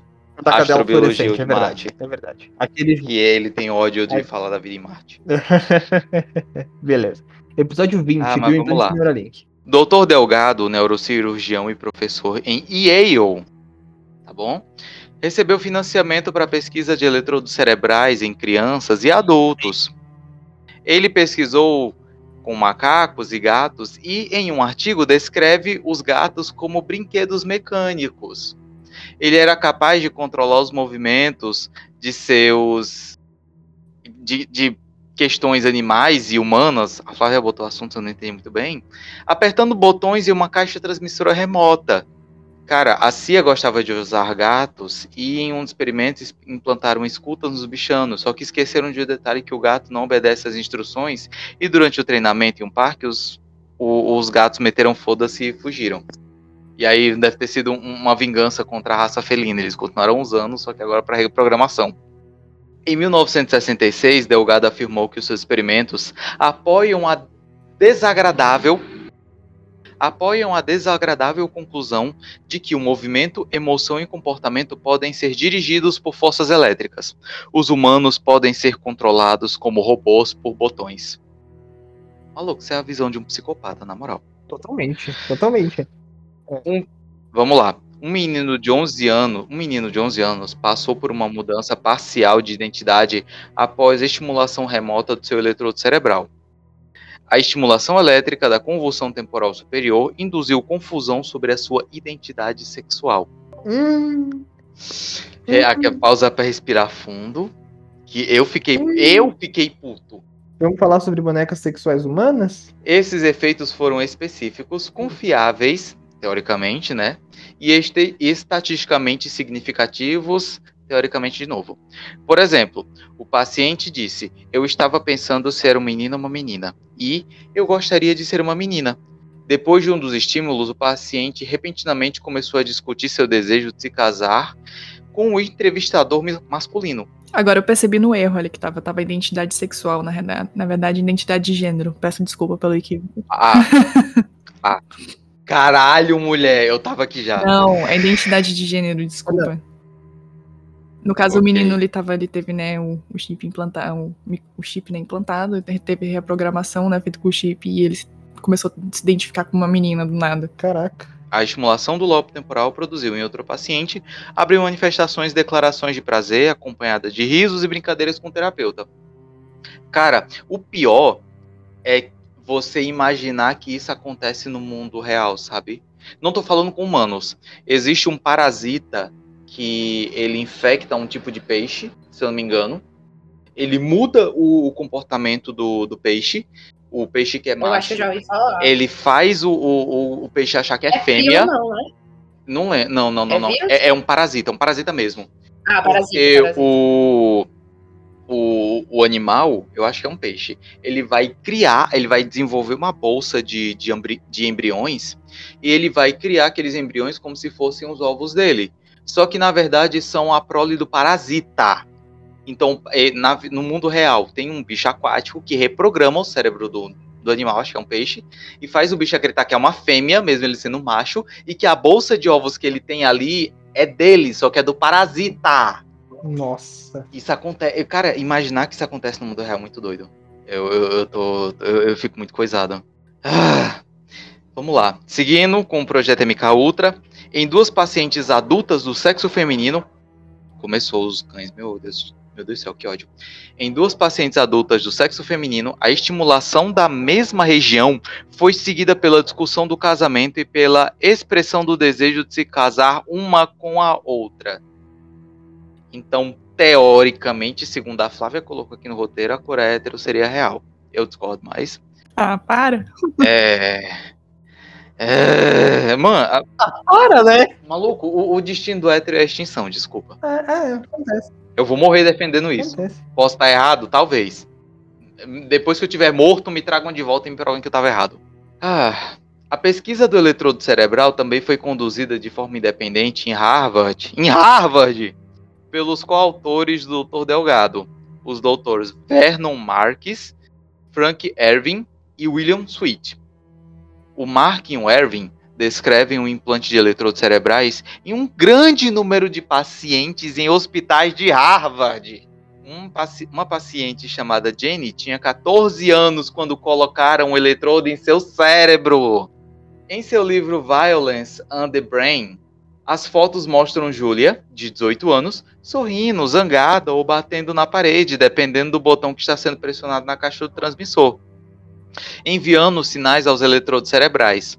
Os médicos de controle mental viam seus pacientes como máquinas biológicas, uma visão que os torna subhumanos e, portanto, mais fácil de serem abusados em seus experimentos de controle mental. O Dr. Robert G. Hilf, cabeleireiro. Peraí, cabeleireiro, departamento de psiquiatria Flávia? O quê? Quê? Peraí, O cabeleireiro, mulher. onde é que tá? Cabeleireiro. Leila, Leila. Gente, o que, que eu quis dizer aqui? Será que foi o corretor? Harry Styles, Harry Styles. O cabeleireiro do departamento de. Ai, ai. Ai, meu Deus do céu, que ódio. Que eu tava sério e de repente cabeleireiro. Hã? Amigo, amigo, começa de novo, começa de novo. Então, isso, isso é. Então, e o Biotech, e pra falar disso, o Biotech em Pauta tem orgulho de trazer Celso Camura, o cabeleireiro das estrelas, pra O falar pra gente. Jaça. O, cambe... o cabeleireiro do Silvio Santos Jaça. Porra, maravilhoso. Meu Deus do céu, que Gente, eu ódio. escrevi esse Tá. negócio à beira de um surto, tá? Desculpa. À beira de um surto é perfeitamente compreensível porque eu te deixei sozinho nisso, desculpa. Tranquilo. Ah, vai dar certo. Recomeçando. Ah, peraí. O dou- Mas faz Ah, sentido, porra. faz sentido ser cabeleireiro. Porque implanta coisa na cabeça. Ah, não, Flávia, vai tomar no teu cu. Plot twist. Plot twist. Viu só? Ah, não, então não, tá, não. vai. Recomeçando. A Lívia quebrou. A Lívia quebrou. Gurizada, capotamos o coração da Lívia. A Lívia quebrou, maluco. Seguindo adiante. O Dr. Robert G. Health, do Departamento de Psiquiatria e Neurologia da Universidade de Tulane, colocou eletrodos cerebrais em jovens homossexuais e colocou-lhes uma caixa. Um botão na caixa pode ser usado para estimular eletricamente o eletrodo implantado em um centro de prazer. Durante o período de 3 horas, o paciente denomina- denominado B19, pelo amor de Deus, em 19 páginas o mínimo de bioética, não identificaram o paciente. Caralho, 19 páginas de roteiro para finalmente ter um resquício de bioética. O paciente denominado B19 estimulou 1.500 vezes. Nossa. Sim, ele teve 1.500 orgasmos. Pera, E eu quê? quero saber onde vende isso. Porque eu estou há seis meses sem meu É. namorado. Eu Sim. quero saber onde é que vende isso. É, nossa, agora você tocou num ponto. que Tururu. Será que tem na Amazon? Tem na Amazon. Então, né? Vamos lá. Tem tudo na Continuando. Eu queria. Não, se a Amazon não. entregar ainda na semana, eu queria, porque a gente fez uma É. compra na Amazon e tá É, mais de uma então. semana atrasado. Mas enfim, seguindo, né? O Dr. John Lilly descreve a técnica de implantação de eletrodos. Então, vamos lá. E, maluco, eu não tenho como imaginar outra pessoa que não seja nazista falando isso. Então, vou narrar como se fosse nazista, foda-se. Eletrodos podem ser implantados no cérebro sem uso de anestesia. Pequenos comprimentos de tubos e agulhas hipodérmica iguais em comprimento à espessura do crânio foram rapidamente martelados através do couro cabeludo até o crânio. Essas guias de aço inoxidável forneceram passagem para a inserção de eletrodos no cérebro a qualquer distância desejada e em qualquer local desejado. quebrando. É o quê? Eu quebrei aqui com teu sotaque. Ah, sei lá. Enfim, por causa do pequeno tamanho das guias de manga, da, guias da manga, o couro cabeludo se recuperou rapidamente em um pequeno orifício feito nele, e a guia da manga permane- permaneceu incrustada no osso por meses, há anos. A qualquer momento que desejasse, o investigador poderia palpar, esfregar, o couro cabeludo e encontrar a localização de cada uma das guias da manga. Tá parecendo meu Borat? Borat é de propósito. Faz sentido. Porque o Borat é soviético, né? Então faz sentido. É assim que um foi encontrado, ele inseriu uma agulha no osso. Depois de retirar a agulha, o investigador colocou um pequeno eletrodo afiado no caminho feito pela agulha e pressionou o eletrodo através do crânio para baixo na substância do cérebro até qualquer profundidade desejada. Então, gente, é, continuando aqui, o Gabriel ele falou agora sobre.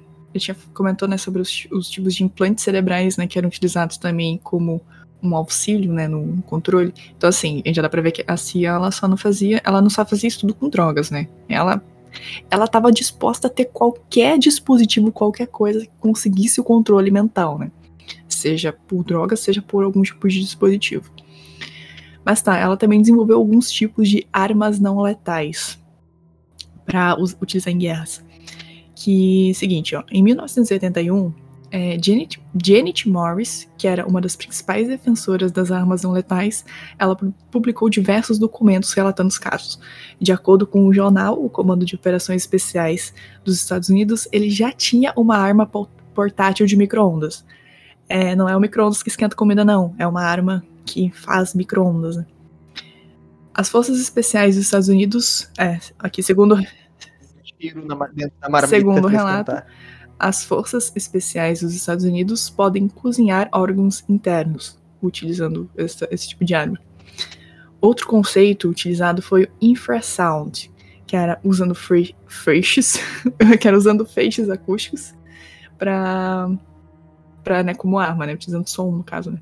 Os laboratórios eles estavam é, desenvolvendo uma arma de feixe acústico de alta potência e frequência muito baixa, para não, não ser ouvido, né, no caso, projetando projéteis acústicos não penetrantes. É, e alguns governos já usaram o, infra, infrassom como meio de controle de multidões, sons de frequência muito baixa ou modulações de, de RF de baixa frequência, eles podem causar náuseas, vômitos e dores abdominais. Então, assim, tipo, está rolando um protesto, por exemplo, em vez de você sair tacando bomba nas pessoas, taca um negócio desses aí que elas vão começar a passar mal e vão embora. Stonks. Não, gente, não faz isso.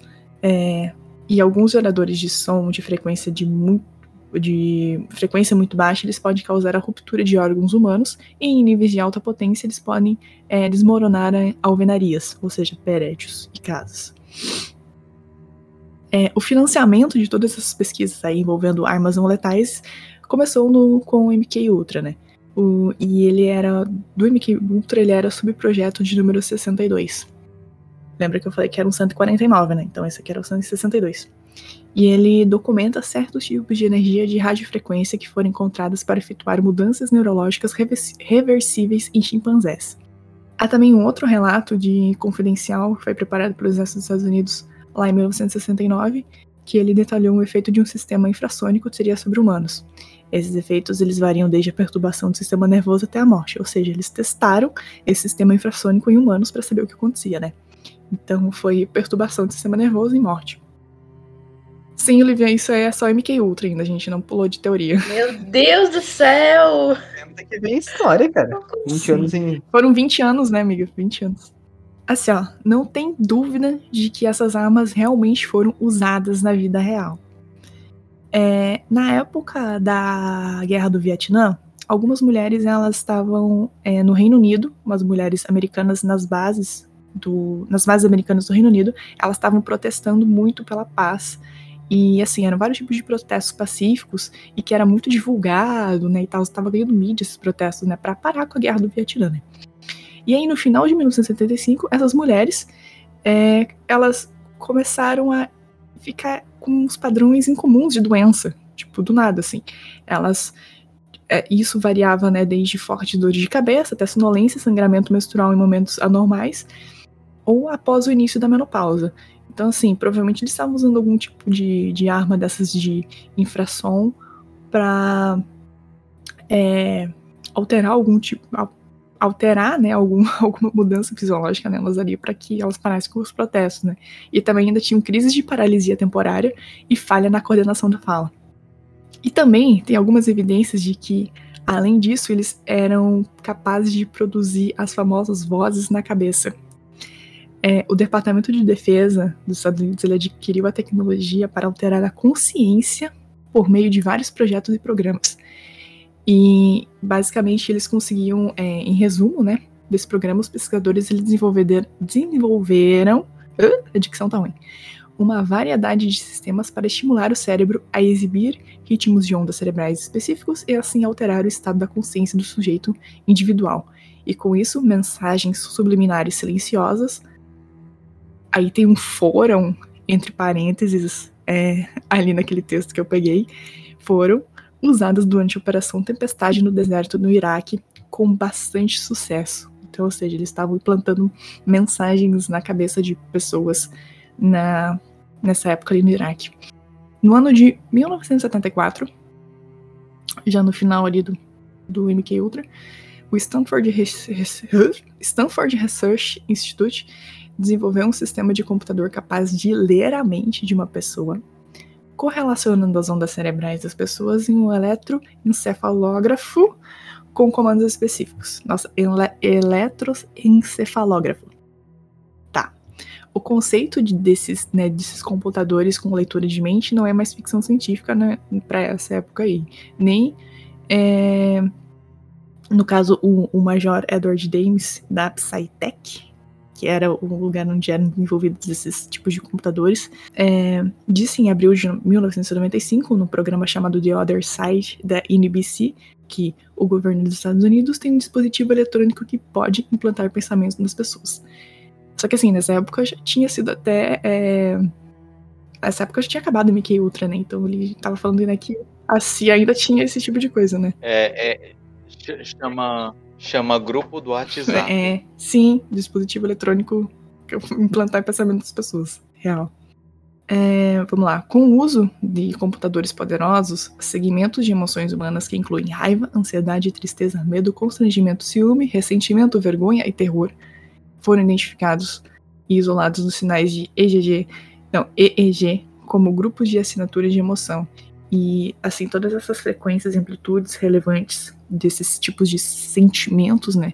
Elas foram medidas e em seguida o próprio cluster da frequência amplitude do computador é sintetizado e armazenado em outro computador. E cada uma dessas emoções negativas é identificada separadamente. Então, basicamente, o computador ele coleta as informações né, das, é, das frequências elétricas cerebrais, né, desses vários sentimentos, e aí depois meio que ele copia e, tipo, usa né, na pessoa é, tipo, implanta, né, de novo no cérebro da pessoa essa mesma frequência para que ela tenha, né, esse tipo de, de sentimento, né, ela seja induzida a ter esse sentimento, né. É, esses, então, esses, essas frequências, aqui é muito cruel ainda, cara, essas frequências aí que o computador acaba copiando, elas são, elas são colocadas num, elas, no caso, elas são mandadas para a pessoa numa forma de aquele som silencioso, né, frequências muito baixas que não podem ser ouvidas e pode disparar silenciosamente a ocorrência da mesma emoção básica em outro ser humano. Então, assim, não é difícil, né? A partir do momento que você tem um computador que capta essa frequência, depois envia com uma forma de onda de frequência muito baixa que pode ser ouvida pela pessoa sem ela perceber, é muito fácil reprogramar a mente de alguém para isso. E assim, todo esse conceito, né, de arma não letal que eu falei aí, que mexe com a cabeça das pessoas, literalmente, e ela é, assim, uma caixa de Pandora que não não se sabe quais são as consequências disso, né? De você ficar alterando assim o comportamento humano. Nesse ponto, você ouvinte já deve estar do que a CIA é uma agência que pode estar acordada a segurança do país a custo de tudo, né?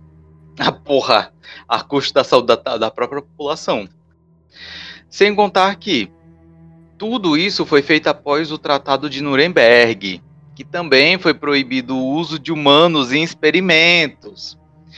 E pior, usando cientistas e, e técnicas nazistas para tudo isso. Precisava re é, ressaltar essas coisas. Sem dúvidas, algo nesse nível precisa ser punido. Mas será que a agência pagou alguma coisa por isso? Vamos lá, esse é o momento em que a gente começa a espumar de raiva. Eu já estava espumando, na verdade, vamos lá. No ano de 1972, Gottlieb concluiu que seus experimentos envolvendo LSD e outros caralho de drogas foram um fracasso e que não foi possível chegar a nenhum resultado satisfatório. Por 1972, anos, décadas depois, eu, poxa, realmente não está dando certo, né, gente? Em 1973, ele se aposentou e a CIA o concedeu a Medalha de Inteligência Distinta, e também a agência aproveitou o par, o, aproveitou para destruir a maioria dos documentos do MK Ultra. O momento mais oportuno, né? O cara tá, tá, tá se aposentando, tá saindo, vamos dar fim nisso. Em 1974, o New York Times reportou todas as atividades ilegais da CIA ao governo dos Estados Unidos. O Congresso dos Estados Unidos formou inúmeras comissões para investigar o caso na época. Foram inquéritos chamados de Church os inquéritos né, foram chamados de Church Committee e Rockefeller Commission. Rockefeller.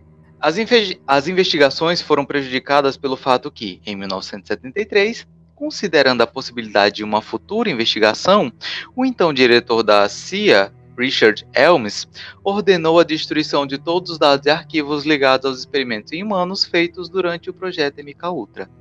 Então, as investigações do comitê e da comissão se basearam no testemunho sob juramento de participantes diretos nas atividades legais e em um relativamente pequeno número de documentos que restaram após a destruição de toda a documentação ordenada por Richard Helms.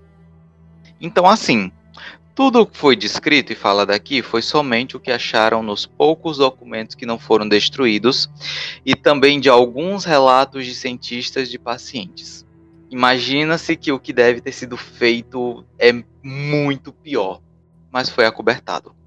A CIA afirma que tais experimentos foram abandonados, mas Victor Marchetti, um veterano da agência da CIA por 14 anos, tem atestado em várias entrevistas que a CIA jamais interrompeu suas pesquisas em controle da mente humana, tampouco o uso, de drogas, mas realiza continuamente sofisticadas campanhas de desinformação, seja lançando ela mesma através dos meios de comunicação.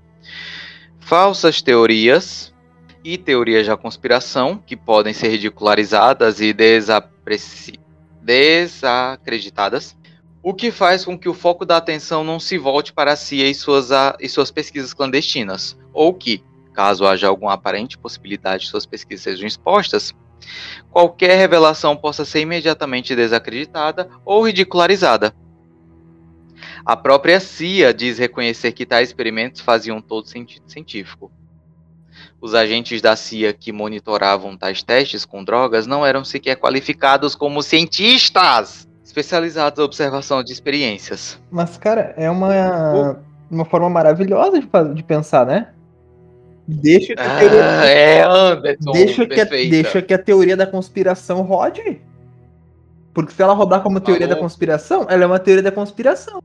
No momento que você faz algo para tipo, não, abafa essa história, aí que ativa o negocinho da galera. Tipo, né? Por que, que eles estão tentando cobertar? É que nem os casos de ufologia, né? Caralho, eu é, falando de ufologia. Vira. Maluco, Varginha. Vira, vira telefone sem fio. Quando chega lá no final, fica um negócio tão absurdo e tão nada a ver que, é, que fica inverossímil.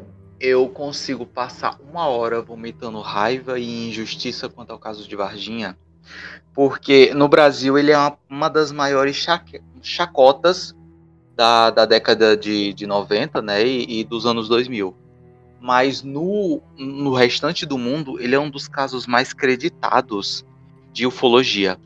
A história, quando tu vai ver no Brasil, ela é toda contada pela metade. Na verdade, se tiver metade da história sendo contada, tem muito.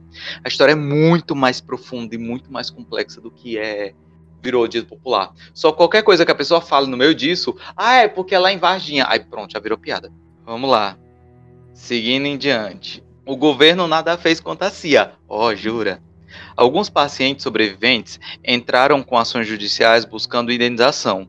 Alguns conseguiram e, em outros casos, as famílias até hoje lutam para ser ressarcidas por todo dano causado. Nesses casos, a CIA consegue reverter as acusações, alegando que não existem provas que determinado paciente tenha ficado com sequelas devido ao MK. Ninguém ficou com sequela. É isso mesmo que você tá me dizendo. Não, é que eles, é que eles falam assim: ah, o paciente ele já era um paciente psiquiátrico, então ele já era birutinha da cabeça. Então não veio por causa de mim que ele ficou assim. Exato, a CIA ia buscar a galera na rua, ia buscar a galera no hospício, e essa galera já é suscetível. Quando tinha algum paciente que podia, poderia entrar com uma ação no puteiro, o cara não ia ter coragem de falar porque ele tava no puteiro, ele já tava errado. Cara, é maldosamente genial, né, cara? É, tipo, né, não é nem maldoso, é desumanamente genial, cara. Diabolicamente, sagaz. Grato. É, mas então, Grato. assim, a mente, a mente diabólica por trás disso era do Gottlieb, né? Mas e o que aconteceu com ele? Segundo, os- vamos lá, segundo é, alguns psicólogos da CIA que analisaram o perfil psicológico do Gottlieb e dizem que ele era uma pessoa extremamente inteligente e curiosa e que acreditava que tudo que ele fez foi pelo bem do país dele.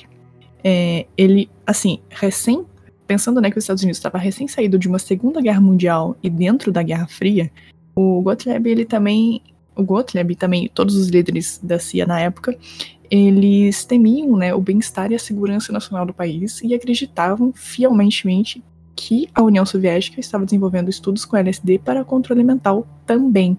Então, assim, eles também queriam né, seguir nessa linha, pelo bem-estar do país. Ah, os psicólogos também dizem que ele era uma pessoa completamente alienada e patriota que acabou sendo usado pela CIA. Depois de deixar a CIA, o Gottlieb ele embarcou uma espécie de odisseia espiritual. Ele dirigiu uma colônia de leprosos na Índia por 18 meses com sua esposa, filha, de missionários americanos no subcontinente.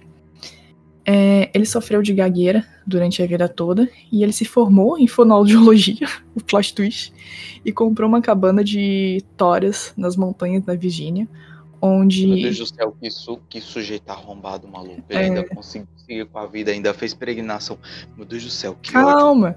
Ó, ele comprou uma cabana, um- aquela casinha no mato deliciosa que todo mundo quer ter, nas montanhas da Virgínia, onde ele inicia, onde ele, ele tinha por objetivo iniciar uma espécie de comu- comunidade e onde pudesse desfrutar de seus dois hobbies, que era dança folclórica e criação de cabras. Ou seja, ele mais tarde, mais tarde ele trabalhou em um hospício cuidando de pessoas moribundas, mas ele terminou toda a sua vida de forma pacata nas montanhas da Virgínia criando cabrinhas. Embaixo da porra da cabana deste arrombado tinha um laboratório. Vai saber. Cuidando de. Cuidando de. No hospício, cuidando de moribundos é é rola. Eita, rapaz. Acabamos o MK Ultra, parabéns. Olivia, faz o aviso do apoia-se. Não, muito massa. Então, acabamos de. Acabam, acabamos de falar de genocídio e crueldade, crueldade com crianças e idosos. E agora, faz a vamos, campanha. vamos falar de coisa boa? Vamos falar de ganhar dinheiro? Então, a gente tá. O Biotech em Pauta está vendendo iogurteiras top term. De última geração. Pera aí que eu tenho que respirar. Cara, Aracida top term e putaria na mesma frase não combina. Como não, Não mano? combina. O ômega 3. O ômega 3. Pego dos peixes das águas profundas da no- Noro- na Noruega. Aumenta. A junção, a junção dos termos Aracida top term e putaria tá formando imagens na minha cabeça. Isso não é bom, não, cara. aí, aí é putaria, não, gosto não. Ela tá, ela tá vendendo Viagra feito a partir de ômega 3. Mas essa porra não era cogumelo do sol? Porque tinha o cogumelo do sol que vendia também junto. Tipo, às vezes aparecia ela, às vezes aparecia o seu, o seu Mario, que era um japonesinho, que vendia cogumelo do sol. Que era fortificante, fazia o caralho a quatro. Vocês lembram, não É lembro? porque o cogumelo do sol ajudava a, a questão da virilidade, mas era o ômega 3 que ajudava na circulação e na revigoração. Olha aí. Olha só. Você tinha que tomar os dois pra dar certo. Era venda casada. Era a famosa venda casada, né? O Odete Troiano te enganava e você não sabia. Mas, cara, eu quero que o iogurte da Top Term era um negócio muito estranho, cara. Ele parecia. Era tipo umas lascas, assim, sabe? Não, pera, pera, pera, pera, pera, pera, pera, pera. Agora vamos pra outro nível de teoria da conspiração. Anderson, tu tomou o iogurte da Top Term? Não, mas eu vi o comercial da Araci. E aí ela pegava o iogurte da iogurte era da Top Term. Pra você saber, ele é cremoso. Mano, o iogurte da Top Term que a Araci servia parecia aquele iogurte branco sem gosto do supermercado, só que adicionado de, de gelatina sem cor, sem sabor. quebradiço no comercial. Não, ele parecia uma coisa, parecia um pudim branco. É, faz sentido também. Ela, ela passava a colher igual quem passa uma faca, o bicho saía reto. Ai, cara, passava na Band 3 da tarde, cara. Quem é que ia anunciar na Band 3 horas da tarde? Ei, eu assistia desenho que passava na Band. Então, Nossa, é verdade, é verdade, é verdade. eu assistia Chaotic, eu assistia aquele desenho do. Aquele, de- aquele É. anime, o desenho dos dragãozinhos. Eu assistia Pokémon. Uma das Tudo. melhores séries que eu assisti na minha vida passava na Band de tarde. Que era o Manual de Sobrevivência Escolar do Ned. Essa série era muito boa. Se Sim. você é adolescente. Era na, era se na Band ou era na cultura que passava Zubumafu? Cultura, cultura. Ô, gente, bora, eu quero jogar Horizon depois, vamos? Olha, meu Deus do céu. É e pior, que a gente ainda tem mais duas horas de outra teoria da conspiração, maluco. Trilha. Não, outra mais rápida, mas vai. É porque, é porque a gente tá. É, é porque a gente tá respirando fundo, porque, maluco, é, é muita sessão de ódio, não tem noção. Ei, galera, vamos, vamos cortar o episódio, por favor. A outra é mais tranquila, a outra vocês vão Vamos ficar. Quê? Uma pausa nesse programa incrível para fazer o nosso momento apoia-se, né? Antes de continuarmos, gostaria de dar um aviso bem rapidinho. Então, ouvinte, você tá curtindo nosso conteúdo? Tal, dá aquela força pra gente. Então, se você é um ouvinte, ouvinte que tá sempre aqui com a gente toda semana, sabe que temos uma campanha no Apoia-se. Se você é novo, se você acabou de chegar aqui né, no, no Biblioteca em Pauta, alerta, temos uma campanha no Apoia-se. Então, o intuito é da gente arrecadar dinheiro para converter, né, em é, melhorar a qualidade dos nossos programas e ter uma infraestrutura melhor. Então, se você tiver interesse, tiver disposição, por favor, nos ajude. Qualquer valor simbólico é, é bem-vindo, ok? Você receberá alguns bônus, como participação em grupo do Telegram, agradecimento nas redes, pack de pé, e também pode participar do nosso Discord ao vivaço, ou seja, você pode chegar aqui, entrar no nosso Discord é, interno e ouvir a gravação. Com todos os backstages, todos os memes que são cortados. Então, se tu gosta, vamos, vamos. Só vem. Se não tem cartão de crédito, tu pode também contribuir mensalmente via boleto, através da campanha pontual, ok? E desfrutar dos benefícios por 30 dias. Os links estarão na descrição do episódio e nas nossas redes. Então vamos seguir com o restante do episódio. Amiga, a tua, a tua, a tua voz de, merda, de indignação, mas vamos. Tava ótima. Tá certo. Nossa, voz de. A voz de, tipo. Tô derrotada. Não, continuar com esse episódio, então. Eu fiz sorrindo. Que loucura. é, sou, Tudo bem, então. indiva. Vai dar certo. Sim. Bora. Sorrindo de nervoso, né? Então tá, vamos lá, minha gente. Foi quase duas horas destilando ódio pra MK Ultra. É isso aí, né? O Projeto Montauk é uma série de projetos. O Projeto Montauk, o conglomerado de projetos Montauk, é uma série de projetos secretos do governo dos Estados Unidos que foram realizados em Camp Hero ou na Air Force Station, Force, perdão, Air Force Station, em Montauk, Long Island, Nova York. Para quem não saiba, para quem não sabe, Nova York não é só Nova York, é aquela cidade. Tem toda uma região dos Estados Unidos ali e tem um pedacinho menos conhecido que é o, a, o- a região de Montauk, que é uma região mais portuária. Ela é mais esquecida aqui no cantinho, que veio de, como, como tudo, né, nos Estados Unidos, veio de roubo de te- terras indígenas. Uhum. E é uma cidade bem pequena, E aí- tipo de 5 mil habitantes, mais ou menos. É, a, a, a, a razão de existir daquela cidade é unicamente portuária, só para receber as coisas. Então, a finalidade dessa, desse projeto, que na verdade é um conglomerado de projetos, era desenvolver técnicas de guerra psicológica, de novo isso, e técnicas de viagem no tempo e viagem no hiperespaço. Lá vamos nós para uma viagem louca. Ao contrário do MK Ultra, não há documentos que comprovam a existência do projeto Montauk. Somente relatos de pessoas que dizem ter participado, como cientista ou como cobaia. O famoso eu tava lá, eu era eu. Então, esse projeto ele veio à tona na década de 80 e 90 com o relato de um homem chamado Preston Nichols, que dizia ser pesquisador do projeto e que teve suas memórias apagadas. Hum, conveniente. Anos depois, ele recuperou as memórias e escreveu um livro chamado The Montauk Project: Experiments in Time. Nesse livro, o Preston conta detalhadamente todos os tipos de experimentos que faziam na época, além de como eram as instalações e laboratórios.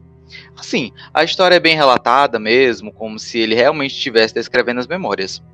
Também há relatos de experimentos que envolviam a viagem no tempo, contato com alienígenas, viagem entre dimensões, e foi nesse local que foram feitas as supostas filmagens do pouso Apollo 11 na Lua. Mas, tipo, o projeto não começou depois da ida à Lua, né? Na, na 80, 90, né? Enfim. A, as instalações de Camp Hero existem desde a década de 50. E assim, esse isso tudo tá tá, tá cheirando, configurando uma situação de familiaridade que você que ouviu os episódios anteriores pode estar tá, tá sentindo, tá aquele isso já me soou familiar. Segure e confia. Após a publicação do livro, outras pessoas surgiram e se manifestaram, alegando que elas também tinham conhecimento das pesquisas ilícitas que eram conduzidas no local, iniciando o chamado de processo de reforço circular, um mecanismo essencial para qualquer teoria conspiratória que se preze. Tu vai falar alguma coisa, Gabriel? Ah, na, amiga, na verdade, eu tô esperando tu falar o nome pro Ah, tá, entendi. Vamos lá. É, esses os o, projeto Montauk, na real, é baseado em vários relatos diferentes de várias pessoas sendo cobaias e cientistas, mas tem dois relatos aqui que a gente vai focar um pouquinho, que são os dois relatos principais, que seria do Al Bielek, do experimento Filadélfia. Mano, esse homem de novo!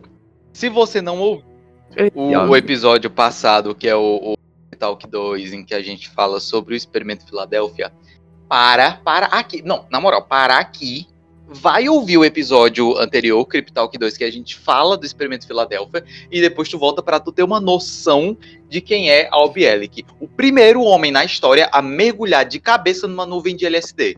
Numa nuvem de loló, na verdade. É isso. Enfim, foi o Al Bielek e também o Preston Nichols, que foi esse que o Gabriel já falou, que, que é a, a principal pessoa ali, né, que escreveu os livros e tal. Ele tem vários livros que contam a, contam a história. Mas tá, né, Experimento Filadélfia de novo enfim, se, como o Gabriel, se você, se, como o Gabriel já falou, se você ouviu o episódio lá, beleza. Se você não ouviu, vai lá ouvir. Lá a gente comenta, quando a gente fala do experimento Filadélfia, sobre dois irmãos que estavam a bordo do navio, que foi teletransportado, que acabaram viajando no tempo para o futuro. É, para quem não sabe quem é, o que é o experimento, experimento Filadélfia, ele foi um experimento que foi, aconteceu ali na década de 40, 50, nossa, esqueci a década agora, mas enfim, 40 ou 50. Foi na década de 50. Ele estava em 1943 e teoricamente ele foi para 1983 e depois voltou. Ah, sim. Mas tá, o experimento consistiu em deixar um navio invisível é, a radares e a visão, né? Que a gente explica bem certinho lá como que aconteceu tudo, então vai lá ouvir no episódio 2. E, mas enfim, teve duas, duas pessoas que estavam a bordo do navio em que elas relatam que foram pro, pro futuro. Tipo, que elas viajaram lá pros futuros e tal. Enfim, a gente relata as aventuras dos dois irmãos, do que é o Albi e o, o irmão dele que se chama Duncan Cameron. E que depois, por volta do dia 12 de agosto de 1983, o projeto de viagem no tempo em Camp Hero e do Montauk, ele interligou-se no, no hiperespaço com o projeto Rainbow, original de 1953. O projeto Rainbow era um projeto grandão em que o projeto Filadélfia fazia parte. Mais ou menos como se fosse o MK Ultra e tem os outros projetos Operação Caos e tal, né? Enfiado dentro do MK Ultra, por exemplo. E o, o, o USS Eldridge, que era um navio que foi teletransportado, ele foi arrastado para o hiperespaço e ficou preso lá. Dois homens, que é o Albi e o Duncan Cameron, os dois irmãos, eles afirmaram ter saltado do convés do Eldridge do navio, né? Enquanto eles estavam no hiperespaço e acabaram, após um período de severa desorientação, em Camp Hero, lá no ano de 1973. Quando eles chegaram lá, eles afirmaram ter conhecido John von Neumann, que era um físico e matemático famoso, embora se soubesse que e, o, John, o John morreu em 1957. Então, assim, von Neumann supostamente ele havia trabalhado no experimento de Filadélfia original, mas a Marinha dos Estados Unidos nega isso. É, o Bialek, ele afirma que quando estava trabalhando no projeto Montauk, junto com o Duncan Cameron, seu irmão, disse que desenvolveu experimentos com o Preston Nichols, que é o outro cientista que escreveu o livro e que disse que trabalhava no Montauk, que esse projeto era chamado de cadeira Montauk. Além disso, o Bialek ele diz que quem apagou as memórias do pessoal envolvido no Montauk foi a CIA com as técnicas que foram desenvolvidas e estudadas no MK Ultra. Tanto é que ele teve seu nome alterado de Edward Duncan para Al Bielek. Então, assim, eram os irmãos Duncan. O Edward Duncan e o Duncan. Peraí. Ei, ei, é Edward Cameron. Escrevi errado aqui. Era. Não, eram os dois irmãos, Edward Duncan e. Edward Cameron e Duncan Cameron. E o Duncan, Cameron. Duncan. E depois disso, o, o Edward teve o nome dele alterado para Albielek. Teve suas memórias apagadas e tal, e foi enviado para outro lugar, né, para viver sua vida normal. Agora fez sentido. Porque eu tava aqui, irmão de nome diferente, porque o Albielic, ele se apresentava como Albielic. E aí ele é irmão de um tal de Duncan. Sim, mas isso foi. E aí, tipo, mano. Sim, sim, mas isso foi, foi depois da. De, de que apagaram a memória dele, saca? Antes disso, o nome dele era Edward. Mas assim, tanto é que. que que, que, né, que ele teve nesse nome alterado, e que é aí que as coisas começam a fazer sentido, né? São dois relatos agora, naquele primeiro a gente fica falando só do relato doido do Albielek, que ele conta todos os negócios que ele fez e tal, pra onde que ele foi, e agora tem uma outra pessoa aqui que também diz e que afirma, né? Os dois se afirmam que trabalharam juntos e tal, enfim. Já o Preston Nichols, em seu livro, ele conta tudo detalhadamente sobre a suposta cadeira Montauk. Lá ele alega que ele usava o eletromagnetismo para promover os poderes psíquicos de quem quer que estivesse nela. A cadeira em questão unia o cérebro a um computador. E as pessoas elas eram conectadas à mesma a mesma a cadeira, né, no caso, elas eram conectadas à cadeira e incentivadas a projetar pensamentos. Supostamente, atenção aqui, minha gente supostamente as pessoas conectadas à cadeira conseguiam materializar objetos sólidos a partir do nada. Chupa Lavoisier. E ó, Lamarck estaria Maluco. feliz com isso. Geração Maluco. E também eles conseguiam movimentá-los esses objetos com a força do pensamento. Tá, tá, tá, peraí, peraí, peraí, peraí. Mas como diabos eles vão. Como diabos. Sim, é aí que tá Stranger Things. Tá, peraí, peraí, peraí, peraí, peraí. Como, como diabos eles vão é, criar objetos sólidos a partir do nada? Tipo, materializar objeto sólido pelo pensamento. Vamos lá, tem teoria para explicar isso. Segundo Preston, a composição desses objetos era chamado de orgônio. Pausa agora para explicar o que diabos é orgônio. Vamos lá.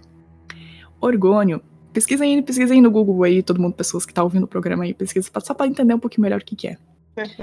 Ela é um tipo de bioenergia espiritual pseudocientífica e foi concebido como o princípio anti-entrópico do universo.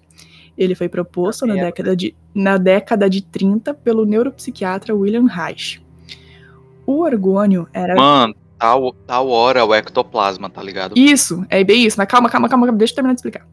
Meu Deus. O orgônio era visto como uma substância onipresente e sem massa, associado à energia vivente e não à matéria inerte. Supostamente, ele poderia se acumular para criar organizações em qualquer escala, desde as mais pequenas unidades micro microscópicas até estruturas macroscópicas como organismos vivos, nuvens e até galáxias. Ou seja, Maluco! a cadeira. Ectoplasma. Ou... Lívia, volta aqui. Calma! Ou seja, a cadeira ela permitia que a pessoa, com a força do pensamento, juntassem esse orgônio espalhado no ambiente e materializassem ele em qualquer objeto. Tipo, as, as tipo aquelas bolinhas de bijodama que os bijus fazem em Naruto, que eles pegam um chakra e juntam tudo numa bolinha, então, sem energy. Porra, tu tá, tu tá em Naruto, eu tô em Jujutsu Kaisen, mulher. Ah, também dá, também Meu dá. Deus, muitas referências num canto só, meu, minha cabeça vai explodir. Então, é... Beleza. Tem a cadeira, né? A cadeira de Stranger Things. E, é, e aí, cara, sério, é muito, muito semelhante. Na real, os roteiristas realmente eles, eles falam que se inspiraram em Stranger Things, mas vamos lá. Inclusive, o Preston, o, ci- o cientista, né? Ele diz que o Duncan Cameron, que era o irmão do Bielek, ele foi uma das principais cobaias usadas nesses testes.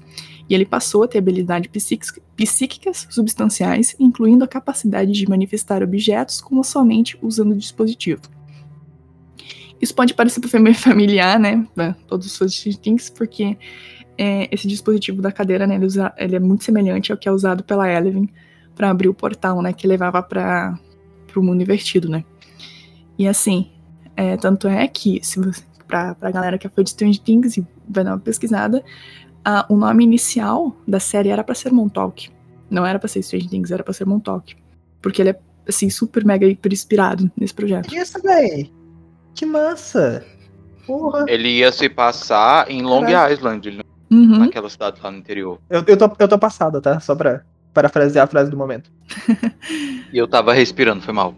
Outro experimento descrito por Preston Nichols se chama O Olho que Vê.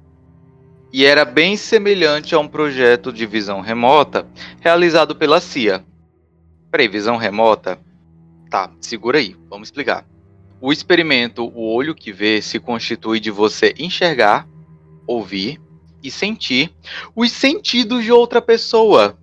Ele descreve que as pessoas sensitivas usadas na cadeira Montauk foram cobaias desse experimento, onde, com uma mecha de cabelo de uma pessoa ou outro objeto, apropria- objeto apropriado na mão, a cobaia sensitiva poderia se concentrar na pessoa dona da mecha de cabelo ou objeto e ser capaz de ver como se estivesse vendo através dos olhos dela, ouvindo através dos, através dos ouvidos e sentindo através do corpo. Ele podia ver através de outras pessoas em qualquer lugar do planeta. E, Lívia, a gente tá falando de projeção astral aqui? Pausa aí, pausa aí. A desmaiar. Primeiro, o que você pensa, né? Você pensa, ah, ok. Um misticismo, né? Uma mágicazinha pegando aqui, né? DNA da pessoa. Aí depois você pensa assim, hum, vou pensar na pessoa. Então, assim, né? Uma projeção. projeção eita, progestão. Progestão. Então, o espiritismo da Faria, da Pro- Faria Lima, Projeção, ele pra mentalizar projeção. que ela é a pessoa, né? Hum, Ai. Mas, cara, isso é muito loucura, porque dentro do espiritismo é uma coisa completamente diferente, né? Porque a gente tem realmente é conexões com a consciência, que é uma coisa bem mais profunda. Mas, cara, isso é, é uma teoria muito louca, porque, tipo, é e não é, entendeu? uhum. É uma coisa que, tipo, fica tipo assim, tá, é isso, mas não é isso ao mesmo tempo. Então. O pior, o pior é que eu consigo compactar com que, compactuar com o que a Lívia tá falando, porque dentro da bruxaria existem vertentes e algumas dessas vertentes pro- é, comentam isso, de ser capaz de fazer isso, de ver pelos olhos da pessoa, sentir pelas mãos da pessoa, esse nível de projeção. Então você tá.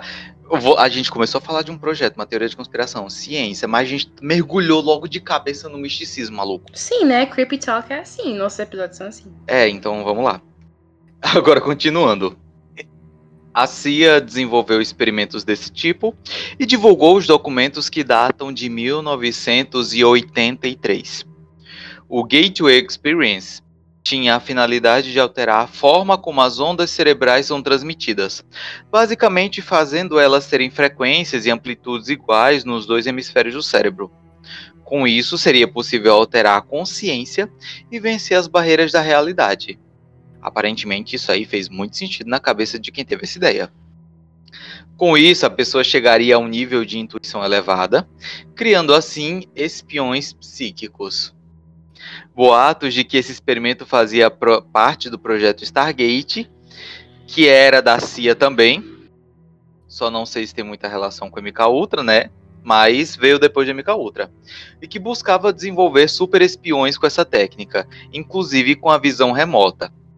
Maluco, é engraçado que se tu for parar pra estudar casos de, de- desse tipo de, de loucura e, e tal, tem relato, acho que da, da Segunda Guerra e da Guerra Fria, de a CIA criando divisões de médium que, tipo, a, a CIA bateu foto de um, um de um, sei lá, um galpão soviético.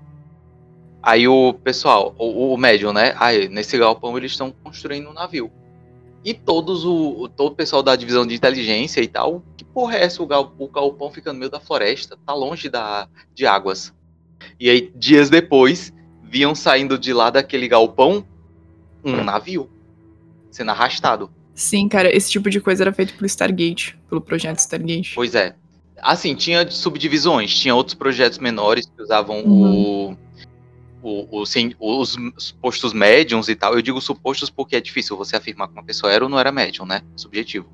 Mas, enfim, é, tem esse tipo de, de afirmação e tal dentro da CIA. Mas vamos seguir em frente que vai dar certo. Depois de produzir matéria do nada e criar consciência Wi-Fi, os cientistas desenvolveram, resolveram, na verdade, mexer com o tempo. Usando a cadeira de Montauk e outras invenções esquisitas, como uma antena chamada Orion Delta T, eles teriam conseguido, em 1981, abrir fendas no espaço-tempo. A partir daí, o projeto Montauk se dedicou quase que exclusivamente à exploração do passado e do futuro. Nichols revelou que, em uma das ocasiões, o Duncan teria, liber- teria libertado no mundo físico um monstro que se encontrava em seu subconsciente. Os transmissores conectados a Duncan apontaram que se tratava de uma criatura de aparência animalesca, enorme, malvada e faminta, e que esses teria provocado a destruição da base até ser capturado. Mano, E teria sido isso que colocou fim ao projeto. A gente tá falando do Demogorgon. o cara materializou o bicho papão, velho. Mano! Não, agora tu, agora tu vê. Tu... Ele trouxe. Não, é muito foda, é muito foda que é um nível tão absurdo de Silent Hill. Pra, pra você, amigo ouvinte, que só ouviu falar da série Hill, nunca entendeu aquela porra, aquela porra se passa no subconsciente. Cada protagonista de Silent Hill tá vivendo o seu Silent Hill, que é o seu inferno pessoal. A gente tá falando de coisas, de, teoricamente, Silent Hill vindo pro mundo real, tá ligado? É aquele mesmo episódio de, de Black Mirror, né? O episódio do jogo. O jogo Que de usa- terror ele é pra ser o melhor jogo do mundo porque usa os teus próprios medos Mas pra causar então, terror. No jogo, no, no, no episódio do jogo, no episódio do jogo, você fica aterrorizado porque você acredita que aquilo é real. Pelo relato do experimento, não é que você acreditava. A base foi destruída. Ou seja, aquela coisa foi trazida para o mundo Mas, real. gente, o... tem um jogo, Então. tem um jogo que faz isso. Ele vai pagando teus medos e usando contra ti, contra, contra ti, que é o Until Dawn. Então, tipo assim, é um jogo de escolhas que quando você tá falando com aquele psicólogo maldito lá, que. E aí ele fica te perguntando, Ah, ele fica Deus te perguntando as coisas, então a inteligência artificial do jogo fica usando isso contra ti. Caralho, que, que foda, velho. Eu, eu- desculpa, mas eu não consigo levar Until Dawn a Assim, eu acho um jogo fantástico, mas o problema deles é que são utilizados adolescentes em que os dubladores parece que vieram de filmes pornôs. Então isso me incomoda muito, que são aqueles adolescentes chatos pra caramba, e por mim eu deixava todo mundo morrer lá, porque eu odeio aqueles caras lá. Tá, vamos lá, continuando aqui. Ok, depois de, de todo esse, esse surto aí, o Nichols, ele também ele declarou nos seus livros em que eram usadas crianças nos experimentos, também. Ele se refere a essas crianças como os Montauk Boys, que foram, ah, que foram também arrebatados das ruas ou até mesmo de suas casas. Havia, nessa época, bastante relato de criança desaparecida e eles começaram a associar com o Montauk. É, como ele mesmo diz, elas foram psicologicamente abaladas pelo projeto Montauk e que a maioria esqueceria todo, esqueceria, né, depois desse tempo, né, todo tempo, né, que ela passou no Camp Hero pelo resto de suas vidas. No entanto, tem uma, uma, uma testemunha, né, dessa época. Tem um homem chamado, um, homem, e ele diz que ele recuperou suas memórias traumáticas que ele sofreu na infância ali no Camp Hero. É, ele deu uma entrevista no periódico The Sun em de- 2017 e o nome dele é Stuart e Swerdlow. Nossa, Swerdlow. Enfim, Stuart. Ele era um homem de 52 anos em 2017 que morava em Michigan. E ele revela que ele era um desses Montauk Boys e ele descreve como eram os abusos dos quais ele foi submetido na época. O relato em si. Quando os experimentos começaram, eles tinham como alvo meninos descartáveis, como órfãos, fugitivos ou filhos de viciados em drogas. Feels like o MK Ultra. O tipo de criança que ninguém realmente procuraria. O objetivo era fraturar somente para que eles pudessem programar você. Eles mudavam a temperatura de muito quente para muito frio, morriam de fome e depois se alimentavam demais. Lembro-me de ter sido espancado como uma vara de madeira. E eles adoraram segurar sua cabeça debaixo d'água até você quase se afogar. Isso foi eficaz. É provável que uma pessoa ouça e obedeça ao seu salvador se você for torturado. Eles também usaram LSD para colocar nossos cérebros em um estado alterado, bem semelhante com o que foi o MK. O Stuart ele também acrescentou que observou que o abuso sexual era usado como uma maneira de ruptura dessas crianças. Além do mais, ele disse ter sido enviado para Marte e de volta aos tempos bíblicos através das tecnologias espaço-temporais do Camp Hero. Exatamente isso que você ouviu. As crianças eram cobaias dos experimentos que envolviam viagens no tempo e viagens no hiperespaço, e que eles realmente conseguiram chegar no tempo bíblico e também conseguiram chegar em Marte. E isso foi relatado até pelo. Maluco, eu tô em isso dois. foi relatado pelo Billy. Eu tô em dois. Eu tô em dois moods aqui. Um mood é a mão coçando pra bater na cara de pedófilo. E o segundo mood é primeiro episódio do Cryptalk eu falando sobre viagem no espaço-tempo para épocas bíblicas. Uhum. Que estava descrito naquela porra daquele, daquele livro, o Operação Cavalo de Troia. O maluco, eu não acredito que essa desgraça continua me perseguindo até Uhum. hoje. Cara, e o Bielek, o Bielek também relata, né? No, no negócio dele lá. Ciclo, cara. O começo é o fim, o fim é o começo. Mas vamos lá. É, outro, continuando o relato do, do Stuart. É, nos primeiros dias, quando estavam aperfeiçoando as coordenadas, muitos meninos estavam simplesmente perdidos. Ainda hoje tenho um pesadelo sobre isso. Eu não estava lá quando a cadeira Montauk foi desligada, mas eu senti como se tivesse subitamente sido desconectado da eletricidade. É, traduzindo, tipo, quando foi desativado, né? O projeto, ele meio que sentiu ser desligado da cadeira, entende? Porque ele também era. Ele também, no caso, participava do projeto da cadeira. Há outros, há vários relatos muito doidos nos livros do Nichols, muitos mesmo, porque ele escreveu o primeiro e depois continuou escrevendo os, os outros, né? Onde ele diz também que em certo momento houve contato com alienígenas e que os alienígenas compartilharam tecnologia para eles lá, melhorando assim as pesquisas que envolviam as viagens no tempo e espaço. E que também as instalações do Camp Hero, eles chegavam até 12 níveis abaixo do solo e que era extremamente escondido e as pessoas não faziam ideia de que existia aquilo lá. E também que o final do projeto foi causado por esse ataque daquele monstro, né, do Demogorgon, que apareceu do nada enquanto Duncan usava a cadeira, né. Ele diz que, né, quando aconteceu isso, né, todos os equipamentos eles precisaram ser destruídos para que essa suposta criatura voltasse para sua realidade, espaço, a qual pertencia. E, assim, realmente, né, os roteiristas, a pessoa que, o roteirista de Stranger Things, ele leu os livros do, do do Preston Nichols e falou assim: caralho, isso dá uma série muito legal. E fez Stranger Things.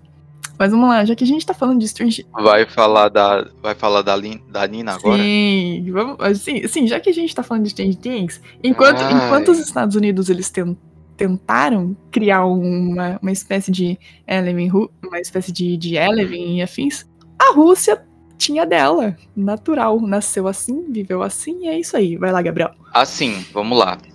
É, na verdade, tanto a CIA quanto a União Soviética, eles estudaram, em certos níveis, o, o poder de paranormais, entre aspas, aí, médiums e tal. A gente vai explorar muito mais essa questão no episódio que a gente fizer só sobre teorias de conspiração russa, porque, assim, muito que a gente conhece de teoria de conspiração vem dos Estados Unidos. Quando tu para pra ver só o que é da Rússia, maluco, é muita coisa, muita coisa esquisita. Mas vai dar certo. É, É tipo o Paraná, velho. É tipo o Paraná. é tipo Acre. Não, não, não, não, não. Não, é tipo o Paraná. Hum. O Acre é outra história. O Acre é é a verdadeira, é a verdadeira parque, né? É tipo isso. Ai, que errado. E vamos, Vamos de lá. xenofobia. Né? Vai dar certo, vai dar certo. Eu, eu, eu tenho um. Tudo certo. ai, ai. É, Então, um exemplo desse tipo de coisas super comuns na Rússia é da Nina Kulagina. Na verdade, existem poucos casos, tá? Eu tô sendo irônico. É porque o da Nina Kulagina, ela é, ele é registrado. Se você jogar na internet Nina Kulagina, você acha vídeos dela, maluco. Foi ela que inspirou o personagem da Eleven. O, a Nina Kulagina, os registros de ti- 30 de julho de 1926 até abril de 1990, foi a dona de uma casa russa conhecida por suas supostas capacidades paranormais, mas notoriamente associadas à psicocinese. Pesquisas científicas sobre ela foram conduzidas na União Soviética pelos últimos 20 anos de sua vida. De acordo com relatórios da União Soviética, 40 cientistas, incluindo dois laureados com o prêmio Nobel, estudaram a culagina. Ela foi um dos casos mais estudados do mundo envolvendo psicocinese. Ela conseguia mover objetos com o poder da mente. E entre os relatos de experimentos há o registro de que ela teria conseguido parar o coração de um sapo. O fenômeno teria ocorrido em um laboratório em 1970. Alguns de seus feitos com o poder da mente também foram gravados em vídeo. Sim, maluco, tem vídeo. Se tu jogar no Google, tu acha vídeo da Nina puxando as coisas com a mente, levantando. Aqui agora e eu tô tipo. Maluco, Saca? tem vídeo dela fazendo isso, tá ligado? Cara. A, Uau. su- a suposta capacidade telecinética da Kulagina, que alegava ter herdado os dons de sua mãe, chegou a ser mencionada em relatórios da agência de inteligência americana US Defense Intelligence Agency. Nossa, agência de inteligência americana. Os americanos são criativos pra caralho, vai dar certo. Boatos de que ela. A CIA, amigo. Ah, tá. É, o nome, é a CIA. É porque tu botou por extenso. Tu botou por Chandelier. extenso. Eu não tô acostumado com o nome extenso. Eu tô acostumado com Cia, a- aquela que ficou presa no porão da Beyoncé. Então, boatos de que ela descobriu ter essa, essa capacidade quando viu alguns objetos se movendo ao seu redor quando ela ficava com raiva. Nossa, tipo a Jean Grey, tá ligado? Além disso, ela também possui outras capacidades, como a clarividência, que. Maluca, a Flávia botou aqui. Clarividência, segundo a Wikipédia, é a capacidade de obter conhecimento de eventos ou ser o objeto sem a utilização de quaisquer canais sensoriais humanos. Peraí. Peraí. Lívia, vem cá. Existem os níveis de vidência, que é você conseguir obter essas informações de pessoas, locais ou eventos sem estar lá. A clarividência é pelos olhos. Clare, olhos. Então, existem outros níveis. Existem a audiciência, que é quando você ouve as coisas acontecendo. Show. É, eu, eu coloquei brincando assim, mas eu perguntei pra Lívia se ela, soubesse, se ela sabia explicar certinho. Ah, tá. Ela disse que sabia, Lívia, mas ela Lívia, tu tá aí. Não, a resposta é não. Não sei explicar certinho, mas, mas eu sei. Vai dar certo. Mas assim, eu já ouvi o conceito, porque assim. é, Cara, clarividência dentro do espiritismo é um assunto muito abstrato, porque a gente vê como se fosse pelo nosso terceiro olho, né? Pela nossa intuição. Então, tipo assim, é tipo aguçar os sentidos, mas não ver materializado, né? A gente só recebe a intuição e recebe a Uhum. imagem na cabeça, entendeu? Mais ou menos isso. Assim, na, na experiência. Eu não sou. é Diferente da Lívia, mas eu tive experiência com, eu com um tempo, né? No Espiritismo, na Umbanda e em outras vertentes, assim. Atualmente eu sou bruxo. E assim, a- essa questão da clarividência é a informação chegando a ti de forma visual.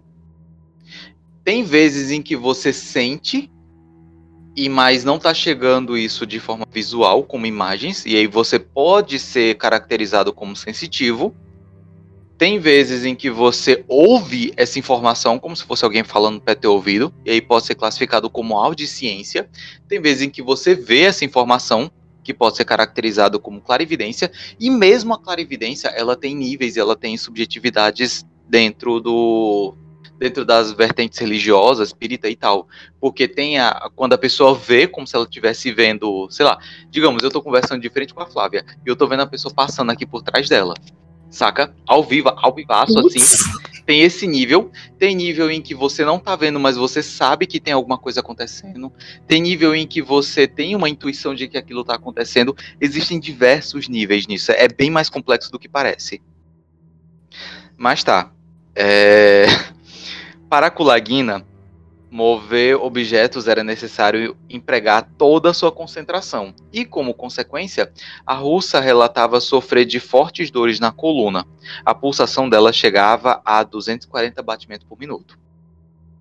Há teorias que afirmam que a, Kula, a Kulagina era, na verdade, muito boa com truques. E após o seu nome aparecer em relatórios de inteligência americanos, a imprensa passou a acreditar que a União Soviética tentava aquar os Estados Unidos, chegando a sugerir o boato de que teriam uma arma sobrenatural que seria capaz de desviar mísseis e identificar sub submarinos americanos. A mulher morria para levantar é. uma caixa de fósforo num vidro. E nego Cara, dizia que ela seria capaz de desviar mísseis. Doido, doido. Cara, mas esses, esses 240 batimentos por minuto foram é, computados alguma vez ou era meio, ou era meio que suposição? Foram. Porque tinham foram? 40 cientistas estudando a, a pop coitada. Caraca, velho, é... Nossa. Coração de um beija-flor, né? É, porque o nosso coração, o normal dele, tipo, é chegar, tipo, 150, 160, né? Aham. Uhum. A, a, força normal do seu coração é sempre ele vai, ele, ele joga força para bater a 150.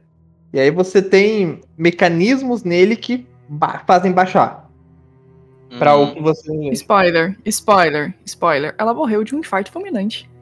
Ah, vá. Jura? Nossa, a porra! Opa, a mulher oh, ficava oh, oh. tum, tum, tum, tum, tum, pra levantar uma caixa de fósforo. O coração dela, o coração dela era a abertura da Netflix em looping. Sim. Ei, Anderson. É. Catinga de enxofre na tua casa, maluco. Não tem ninguém atrás, não. É isso, cara. É pra mostrar que eu tô, é... que eu tô acordado, cara. Três horas de fusão e ainda consigo lançar piada ruim nessa porra. Vem com o pai. Ai, vai dar certo, vai dar certo. Maluco, isso é, isso é guerra psicológica, tá ligado? A mulher, ela levitava uma caixa de, de, de fósforo, o coração dela, tum, tum, tum, tum, igual a abertura da Netflix, e nego dizendo que ela conseguia desviar mísseis. E, e, tipo, só ressaltando, a Nina era o caso conhecido, que foi registrado por vídeo.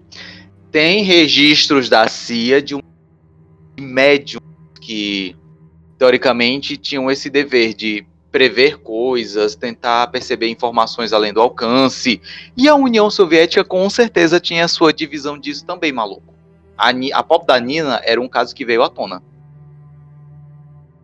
Pois é, só, eu fiquei, só queria eu, deixar isso explícito. Pois é, eu fiquei sabendo que a Nina até ela ela era dona de casa na época, mas na verdade ela atuou no exército russo na Segunda Guerra Mundial a função dela não lembro, eu acho que ela tinha algum papel na, comunica na parte de comunicações e afins, mas ela acabou sendo ferida no, no abdômen na, na, época da guerra, e com isso, né, ela foi tirada do serviço e virou dona de casa. E aí, partir, daí, depois disso, voltou, né, pra... Não, não foi um golpe nas costelas, não, Como né? assim? Porque, maluco, se foi um golpe nas costelas, eu, eu imagino o nego entrando em... Porque há a teoria de que Jesus não morreu na cruz, ele morreu por um golpe nas costelas da lança de Longino, a lança do destino. E a gente, se eu continuar essa conversa, ela vai para um nível de piração absurdo. Vamos acabar o episódio. Ah, não, peraí, tá tarde já. Posso terminar? Ai, ai. Então, a Flávia, a, a Flávia, a Lívia é exatamente eu no primeiro Clip Talk, cara. Passou de duas horas e eu falei, pô, galera, vamos, vamos fechar? Ai, vamos lá, vamos lá, vamos lá. E chegamos a, ao final de mais um episódio, de mais um Creepy Talk. Terceiro da nossa saga, de muita luta, muitas horas. Espero que você tenha gostado, querido ouvinte, ok? Em nome de toda a equipe, eu agradeço imensamente a sua audiência, a sua paciência e a sua preferência. Agradecer também aos meus amigos de time, amigos de podcast que aguentaram essa noite, essa sexta-feira. Diferente Obrigada por vocês estarem aqui comigo. Uma sirene de polícia no fundo, no momento que tu agradece todo mundo que aguentou. Perfeito. Acho essa sonoplastia é 100%. É, siga também a nossa página no Instagram e no Twitter, arroba Biotech em Pauta. Toda semana eu aqui falando disso. Vai lá seguir. Pra saber das nossas novidades, do nosso backstage, dos nossos memes, corre que lá tem muito conteúdo. Acesse também nosso novo canal do YouTube, que é youtube.com.br Biotech em Pauta. Lá tem os áudios dos episódios resumidos. E uma novidade! Temos canal na Twitch, queridos ouvintes. Uh! Vamos, salva de palmas, gente. Vamos. É isso, obrigada, é obrigada. É uma só. Se eu tentar bater, se eu tentar bater palma no microfone, o microfone estoura. Beleza. Twitch foi uma, uma ideia que a gente estava é, organizando faz muito tempo e finalmente saiu. Então vai lá. É isso. Dá o apoio Quem sabe a gente tem Cryptal, teorias da conspiração ao vivo na Nossa, Twitch. Ei, ei, ei, ei. Aí Quem sim. sabe? Vira nosso apoiador, caralho. Continua, Pra você continua. apoiar essa ideia. E lembrando mais uma vez, pra finalizar essa conclusão, que já tá enorme, a nossa campanha no Apoia-se, ok, querido ouvinte? Por favor, nos ajude. E é isso. Fiquem bem, fiquem em casa. Cuide de você e de quem você ama. E até a próxima. Beijinhos. Até semana que vem. Cheiro ouvinte, não olhe debaixo da cama. Gente, vocês reclamam aqui de Valeu. gravar três horas. Imagina eu que tenho que editar três horas. Com o book que é uma carroça. Perdão, amigo. Eu tenho pena da Flávia, Qual- na moral. vai, eu Anderson, tira o bote. A mesma praça, o mesmo banco, as mesmas flores, o mesmo jardim.